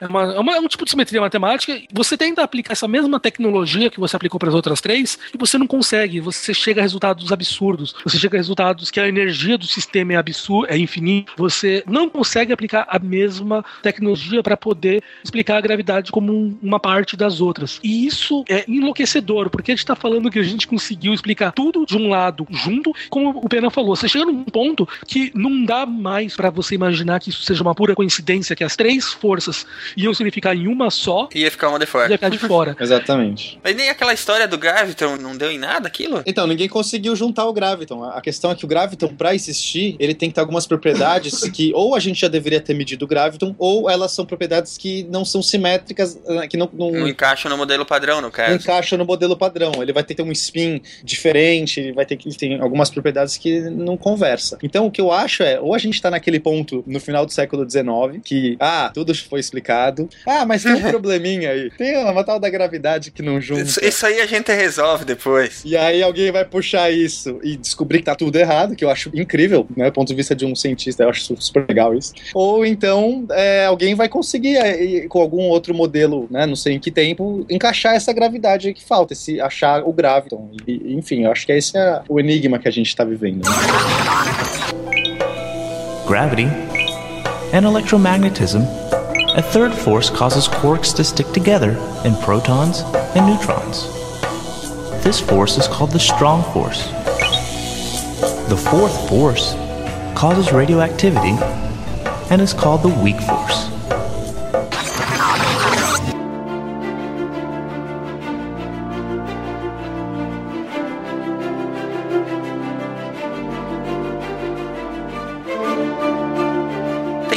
Tentativas aí de equações para mudar esse tudo, né? Para fazer esse pulo aí, né? Outros modelos. Tem, existem outros modelos que não é o modelo padrão. Por exemplo, modelo de cordas. A teoria de cordas é um modelo que tenta explicar de, a partir de outros pressupostos e chegar nas forças e na, na realidade que a gente vive. Existem outras além da cordas, alternativas, por assim dizer? Existem outras tentativas.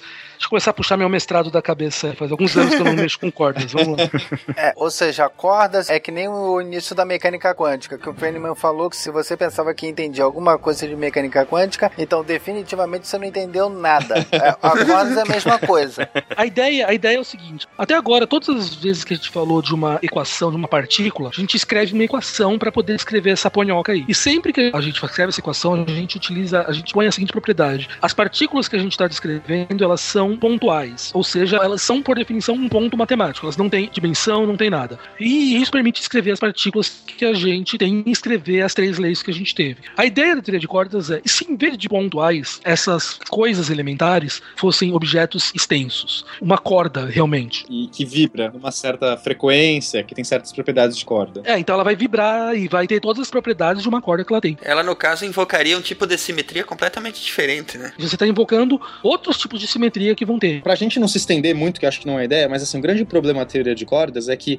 ela depende de existir dimensões extras Quer dizer, você até consegue. É isso aí que me deixa pirado, cara, porque eu li o livro aquele do Universo Alegrante do Brian Greene e, cara, assim, eu não sou físico, entendeu? Eu não sou da área, mas é, apesar dele explicar mais ou menos de uma forma até simplificada algumas partes, essa parte de ter muitas dimensões, dimensões curvadas e passou bastante assim da minha capacidade de entender qualquer coisa. Para os físicos, esse negócio de dimensão não é um grande bicho de sete cabeças, porque a gente trabalha ali no, no mesmo ferramental matemático. O meu mestrado em física, inclusive, ele era sobre dimensões compactas curvas. Então, o meu mestrado era tentar explicar a gravidade como se ela tivesse meio que se dispersando numa dimensão a mais. Por isso que ela é tão fraca. Então, imagina que a gravidade, ela enxerga uma dimensão a mais e por ela enxergar uma dimensão a mais, ela se dispersa mais que as outras forças. Então, na realidade quadridimensional, né, três dimensões espaciais, ela seria bem mais fraca do que ela é de verdade. Mas é, tem um monte de teorias que propõem dimensões extras. O grande problema da teoria de cordas é que é, ela tem que propor muitas dimensões extras a ponto de você falar assim: não é possível que a gente nunca. Será que o universo é tão complexo, tão mais complexo, tão cheio de coisas e a gente não vê? É tudo intocável, né? Tem tanta coisa a mais ali que para nós é só um artifício, é quase como um artifício virtual, porque a gente não pode ver essas dimensões extras. Então, embora ela explique muita coisa, ela propõe um monte de elementos novos, totalmente abstratos, que a gente não tem nem como medir. E aí fica aquela coisa, pô, quase como Deus pra parada. Ah, isso aqui Deus explica, mas o que é Deus? Ah, não sei.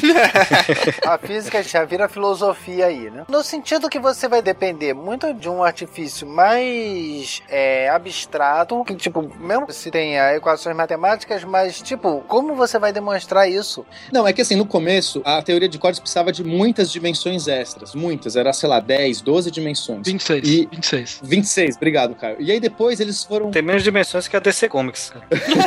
a DC Comics são infinitas, né? É. Não sei, foi antes ou depois daquele evento, do último evento lá, o Zero Hora. the physics is theoretical, but the fun is real. O grande trabalho dos caras de corda foi reduzir essas dimensões para falar assim, tá, a gente não acredita que tem 26 dimensões extras lá, beleza, vamos. E aí eles foram conseguindo. Então eu não sei hoje quantas dimensões precisa essas, são 6, 5. Eu realmente não. Não, acho que é 17, 11. hein? 11? 11, 11. exatamente, 11. 11? 11. É, 11. É que aí tem teoria M, tem umas coisas. Então, daí você vai. Daí você entra numa outra questão. Existe a teoria de cordas e de supercordas. A teoria de supercordas é quando você traz uma nova simetria para o sistema, que é chamada supersimetria, e você começa a criar novas coisas, novas simetrias e novas. Você começa a explicar tudo isso através dessa nova equação louca, muito maior, e com essas novas simetrias, da mesma maneira que a gente fez antes. A coisa legal que chamou a atenção de todo mundo foi o seguinte: é natural. Você escreve as equações de, da corda e você sai com uma teoria que tem a gravidade incluída. É natural.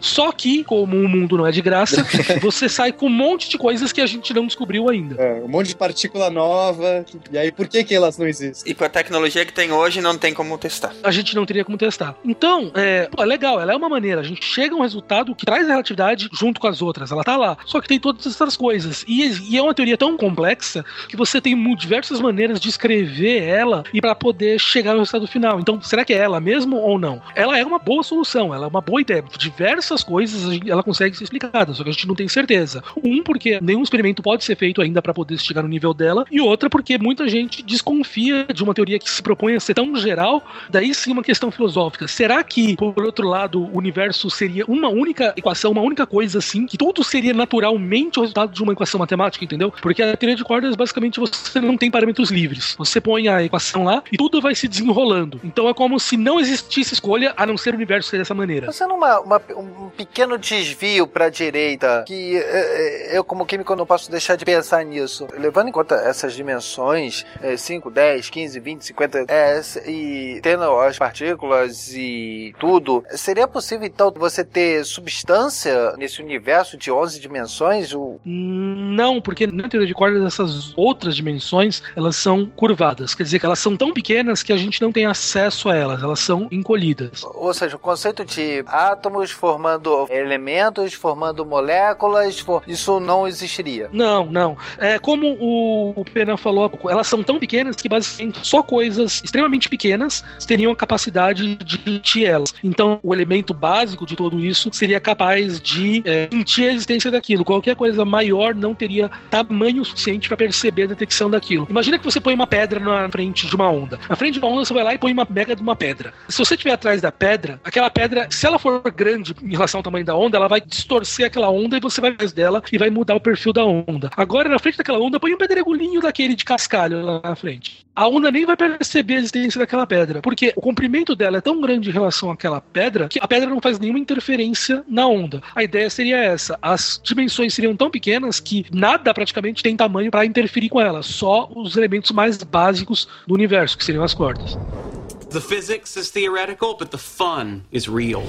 Mas só pra poder terminar o que vocês perguntaram também. As tentativas de se explicar o porquê a gravidade é diferente, a teoria de cordas não é única. Existem diversas outras tentativas de explicação para isso. Existem teorias de, dimensões curvadas, como que o Pena trabalhou.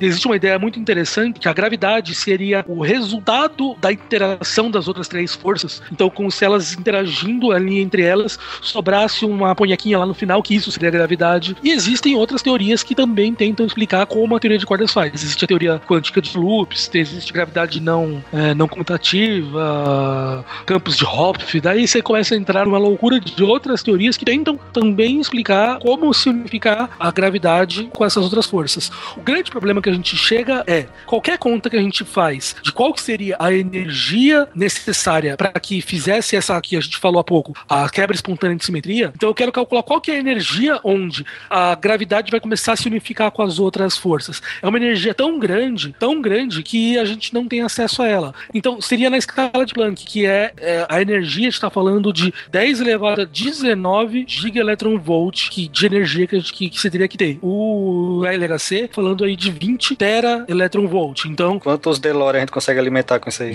ah, vamos falar em LHCs. Pronto. A gente está falando em 10 a 16. O LHC é a coisa que tem mais. que a gente consegue fornecer mais energia hoje na Terra, é o LHC. Seriam 10 quintilhões de LHCs para poder chegar nesse nível de energia. Eu pensando, tipo, sei lá, ele vai falar uns 10. Não, não dá nem pra falar esse número. Não dá. É, é ridículo. São energias tão altas que qualquer teoria que vai tentar essa unificação, a gravidade quântica, ela tá falando de níveis de energia que a gente não sonha em atingir. Não, e o pessoal com medo de gerar buraco negro no LHC. Imagina É, nesse é. acelerador de partícula de 10 quintilhões de LHC. The physics is theoretical, but the fun is real.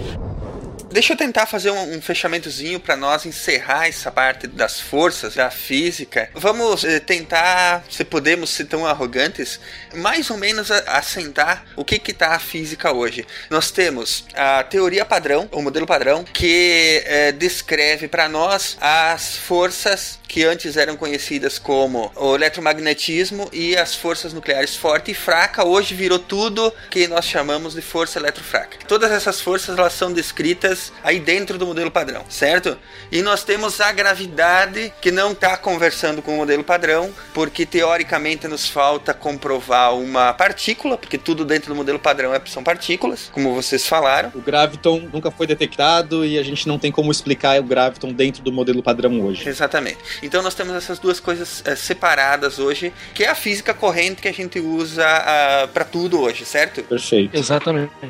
E fora desse cenário, nós temos as teorias alternativas, entre elas as- a teoria de cordas, a teoria de supercordas e outras, que não vem ao caso agora, que tentam explicar o universo, a, a vida, o universo e tudo mais, de uma forma é, tentando pensar fora dessa caixa, fora desses conceitos tradicionais, tentam explicar o universo de uma forma diferente. É isso. 42, é isso aí. Muito bem. É a constante. A gente já sabe que a resposta é 42, mas não sabe como chegar nele, né? Exatamente. E, então, essa é a física de hoje, correto? Correto. Exatamente. Muito bem. Viu? Ok. É fácil, viu? É fácil. É fácil, é isso aí. Só precisamos de quantos milhares de anos de, de gente estudando, né? O desafio está feito. Aí você que tá ouvindo esse podcast, Isso. né? Quem tá ouvindo aí, por favor, faz as suas contas, faz as suas formas. Quem sabe você consegue juntar a gravidade nisso aí tudo. É isso aí.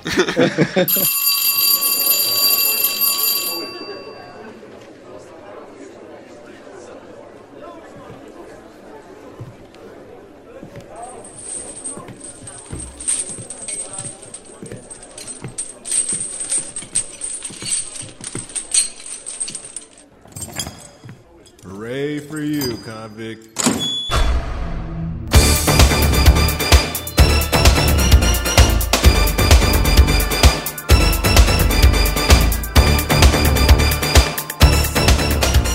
Bem-vindos, amigos do Pause à Detenção. do SciCast. Se você ficou de recuperação, aprontou na aula, que nem nós, agora você está no quadro de leitura de e-mails do SciCast. Agora no final do programa, né? Isso aí. É. Quem mandou a estrela estourar uma bomba fedorenta na sala, todo mundo pra cá.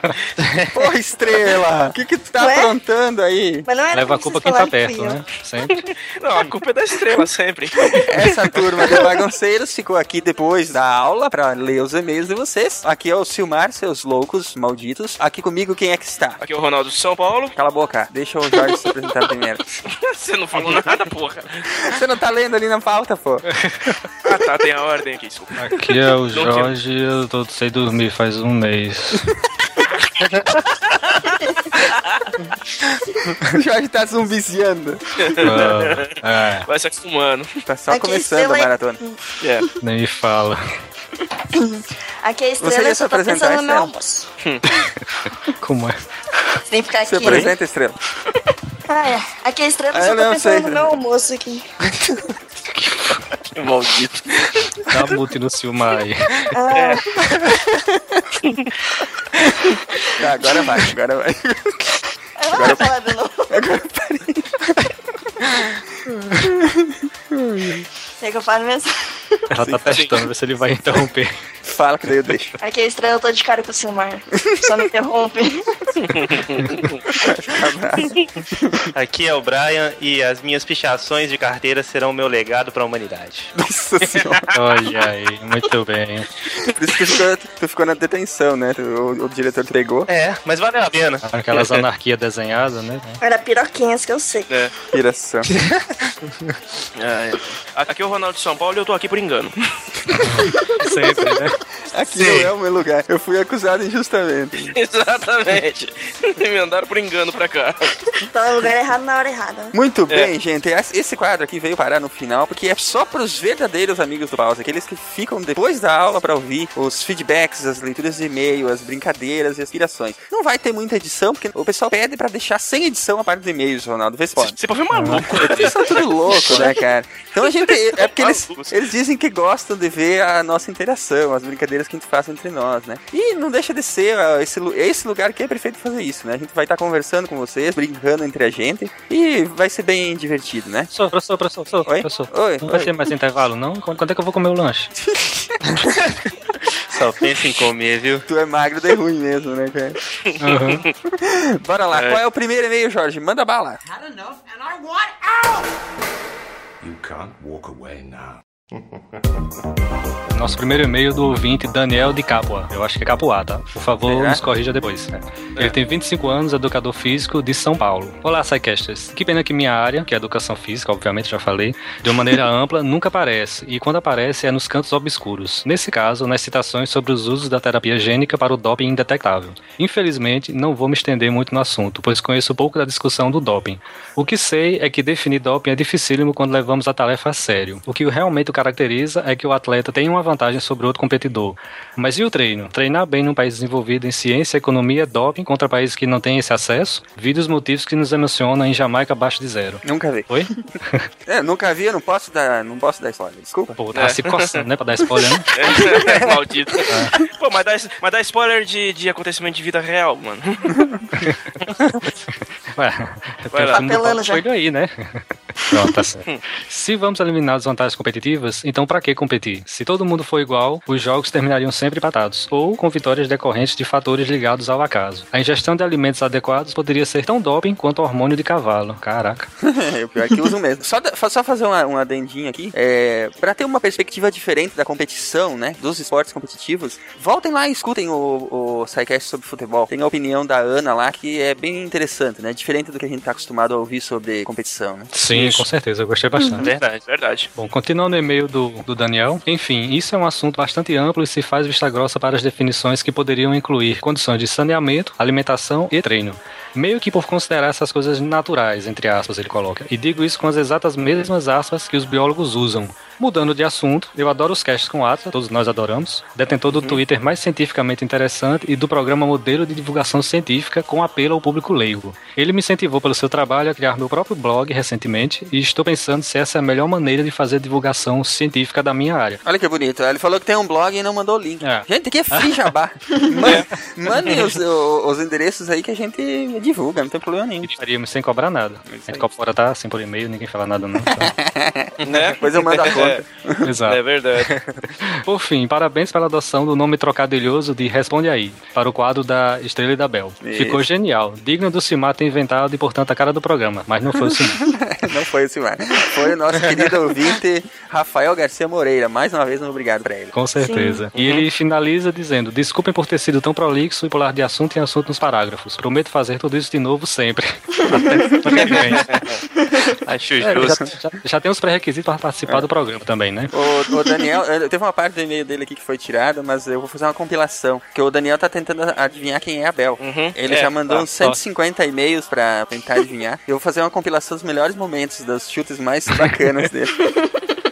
Vai ser divertido.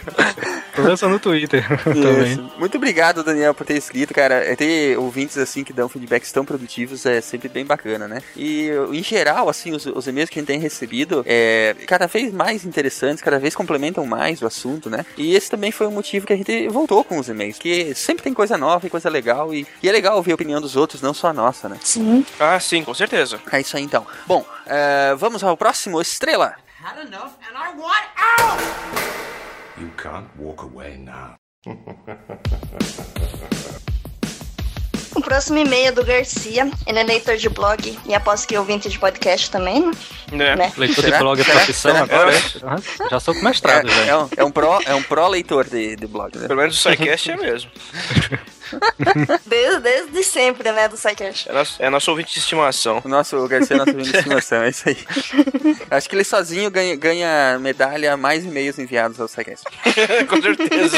E é legal que cada vez ele coloca uma idade diferente. Ele já teve 32, 52, 48, 36, Mas olha 16. só, ele descobriu a terapia gênica para o anti-envelhecimento.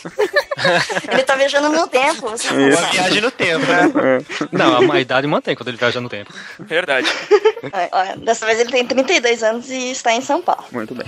Ele diz: Que lindo isso. Eu sempre quis uma entrevista com o Cardoso feito por gente que entende o que ele fala e que pode fazer boas e pertinentes perguntas. Eu leio o Contraditório desde 2008 e por causa dele do meio beat que me levou ao SciCast. Eu queria tirar uma dúvida com o Cardoso. Olha lá, Cardoso, ó, se você escutar isso. Você sabe que você nunca vai ter o, o retorno, né? Então pode continuar. Ó, de todos os textos, o que mais acho incrível é Uma Esperança no Inferno. Esse ponto que o Cardoso escreveu um tempo atrás, comentando de uma notícia real, que, em que ele deu uma pirada e escreveu um conto em cima. Ficou, que ficou excelente, cara. Tem o link aí no post, depois entrei lá e leio. Aí. Eu sempre desejei que esse conto fosse parte de algo maior ou um livro. Quando ele falou do romance que ele está escrevendo, eu tive cá minhas esperanças. Mesmo porque na URL tem o menos dois no final. Isso sempre me deixou encucado. E eu quero menos um. E tem o menos três? Ah, tipo Cardoso. A explicação sempre é mais simples, né? A navalha de, de quem mesmo? É, não é de Ocan, não, é a outra. Ocan. É, a navalha de Ocan. É de Ocan mesmo. A navalha né? de Ocan, é. Na realidade é porque ele esqueceu de editar o título no WordPress e deixou os dois lá. Só isso. Provavelmente. Acabou a esperança. Pô, podia ter É. deixado a gente pensando no que, que era. Agora você acabou com a gente. Então você corta aí no final. Cortar não, cortar não. Ah, Destruir as esperanças do cara. Estamos aqui pra isso. Não, cara, mas, bom, mas, o, mas, é, mas você ouviu no, no cast, né? O, o Cardoso não tem pretensão de compilar texto antigo no que ele tá escrevendo, vai ser tudo texto inédito. Isso aí. Quando sair os livros dele, serão devidamente analisados, provavelmente lá no meio bit, e provavelmente comentaremos eles aqui no SciCast. Isso aí, muito bem. Um grande abraço e sucesso pra vocês sempre. Não teria outro lugar para que as pessoas das quais eu sou fã teriam espaço pra falar livremente. Isso aí. Valeu, bem. Garcia. Quem não Liberdade. sabe o que foi difícil pra trazer o Cardoso. A gente queria pegar ele bêbado pra arrancar todos os segredos, mas ele veio sóbrio. No dia ele bebe, no dia da entrevista ele tava sóbrio, pô, sacanagem. Ah, só visão. Todo... Nem a, nem a. Como é que é que ele toma sempre? O... Gin tônica. A gin Nem a gin tônica ele não tinha, não tinha tomado. Mas não era Martini, É, não era você Dry acha que ele é Martini? bobo? você acha que o Cardoso é bobo? Até parece que dá essa garrafa. Beleza, gente. Ah, obrigado novamente, eh, Garcia. Você sabe que você tá no nosso coração aí. Escreva sempre que as, os tuas, teus e-mails sempre, sempre são, no mínimo, engraçados e, e divertidos. Isso aí. Beleza? Bora lá, Brian. Had enough and I want out! You can't walk away now. O próximo e-mail vem do Magnum Leno da Silva, que é engenheiro de telecomunicações de 29 anos de Brasília, Distrito Federal. Ele- Inclusive ele o usa- Magnum é aquele que participou do Isso. nosso episódio sobre a programação orientada a objetos. Aquele que usa camisa florida, tem um carro esportivo dos anos 80 e usa bigode. Não, ele tirou o bigode. fizeram piada com ele. Aí, Magno, valeu pelo e-mail. Magno é gente boa pra caramba. É, com certeza. Manda. Olá novamente, pessoal do SciCast. Olá, Magno. Venho novamente dar uma dica rápida sobre o último episódio de terapia genética, que agora não é mais o último episódio, né? Mas na época que ele mandou, de- devia ser. Para quem gosta da ideia de sintetizar DNA e alterar bactérias, existe toda uma iniciativa DIY, que é o Do It Yourself, de engenharia e hacking genético. Ui, é mesmo? Que da hora. Temos o BioBricks, uma plataforma de colaboração de DNA sintetizados com objetivos e propósitos específicos, e o Do It Yourself Bio, um kit biológico para sintetização de DNA e bactérias alteradas geneticamente. Ah, e eles enviam sua bactéria sintetizada pelo correio. Cara, é seguro isso? Não deixem a, não deixem a Carol saber isso aí, cara. É. Deixem a Carol saber isso aí. Não. O Grok Podcast fez um ótimo podcast em três partes sobre o assunto. E no mais é isso aí. Vida longa ao SciCast e que volte a leitura de comentários. Estou passando pela mesma guerra se os comentários se vão ou ficam e se esses devem estar no início, meio ou no fim do meu podcast, o Hack and Cat. Ticlin? Ticlin. Ele já pagou, já depositou, então a gente pode falar os links. Depois a gente coloca É os links aí de todos esses, esses sites e podcasts que o Brian citou aí. São podcasts amigos aí, né? O Grok Uhum. Podcast e o Hackingcast, que é novinho, tem só quatro episódios, mas é bem bacana sobre programação e desenvolvimento é, open source lá do, do Magnum, né? Então Uhum. aproveitem depois, se tiverem um tempinho, passem lá pra dar uma ouvidinha. É isso aí. Beleza, Magnum? Muito obrigado pelo e-mail e sinta-se à vontade pra chegar sempre que você sabe que a casa é sua. Had enough and I want out! You can't walk away now.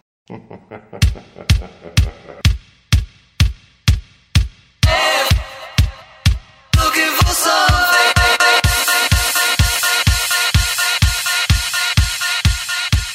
próximo e-mail é da Jéssica, sem sobrenome. Bom, vou bolar um sobrenome pra ela aqui. É Jéssica Bolada, pronto. Jé- Jé- Jéssica Bolada, estudante de biotecnologia, 21 anos, de São Carlos, São Paulo. Vocês sabem, né, gente? Quando vocês mandam os, o- os, o e-mail sem os dados completos, vocês estão levantando a bola pra gente brincar, né? Então, não reclame. Então, vamos lá. É, boa noite. Você vê que, você vê que edu- educada que ela é, ela, tá- ela escreveu e-mail de, de, de noite, né? Então ela É. falou pra nós. Boa noite. boa noite, Jéssica. Tem boa noite pra ela, gente. Boa noite. Boa noite, Jéssica. Jéssica. Vamos lá. Le- lembra dos maratonistas que surgiam no começo do cast? Ah, a gente lembra, todo- toda semana aparece um novo. Então, tô aqui pra avisar que tem uma turminha, ou pelo menos uma pessoa, que tá no mesmo no pelotão atrasado. Pela indicação de um amigo, eu ouvi o SciCast 39 sobre o ebola e imediatamente depois comecei a maratona. Atualmente estou no cast número 16. Até agora só elogios. Um podcast de ciência de verdade com pessoas que entendem de ciência de verdade. Parabéns a todos e boa aula. Muito obrigado, Jéssica Bolada.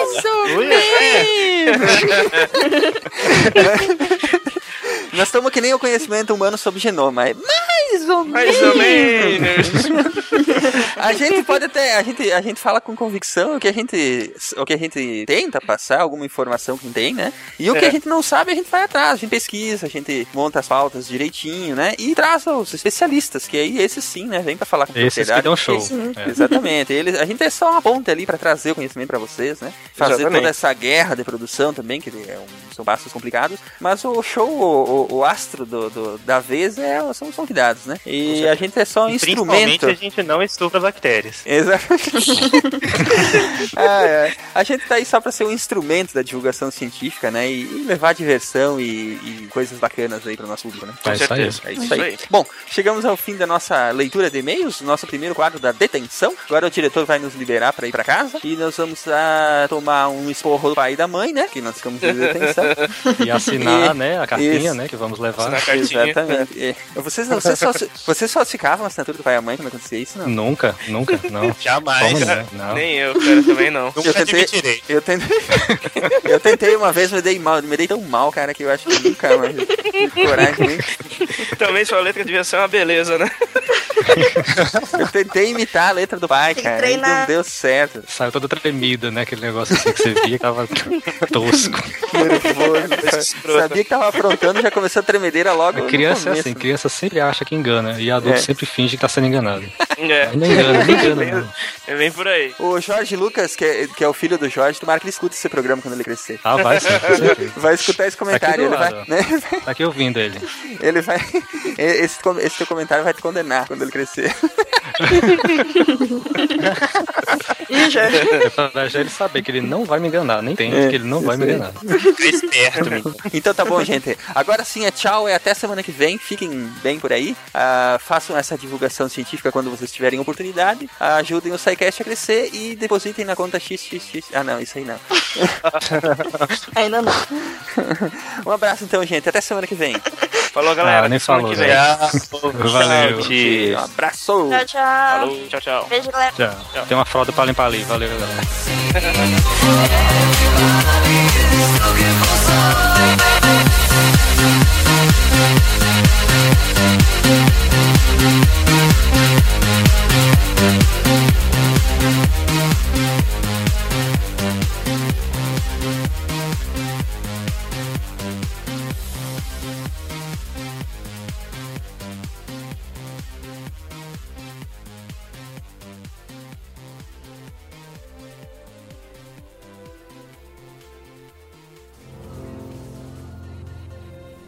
Se a ciência não for divertida, então alguma coisa é errada. Tem que ser divertida, a coisa mais divertida que tem é a ciência.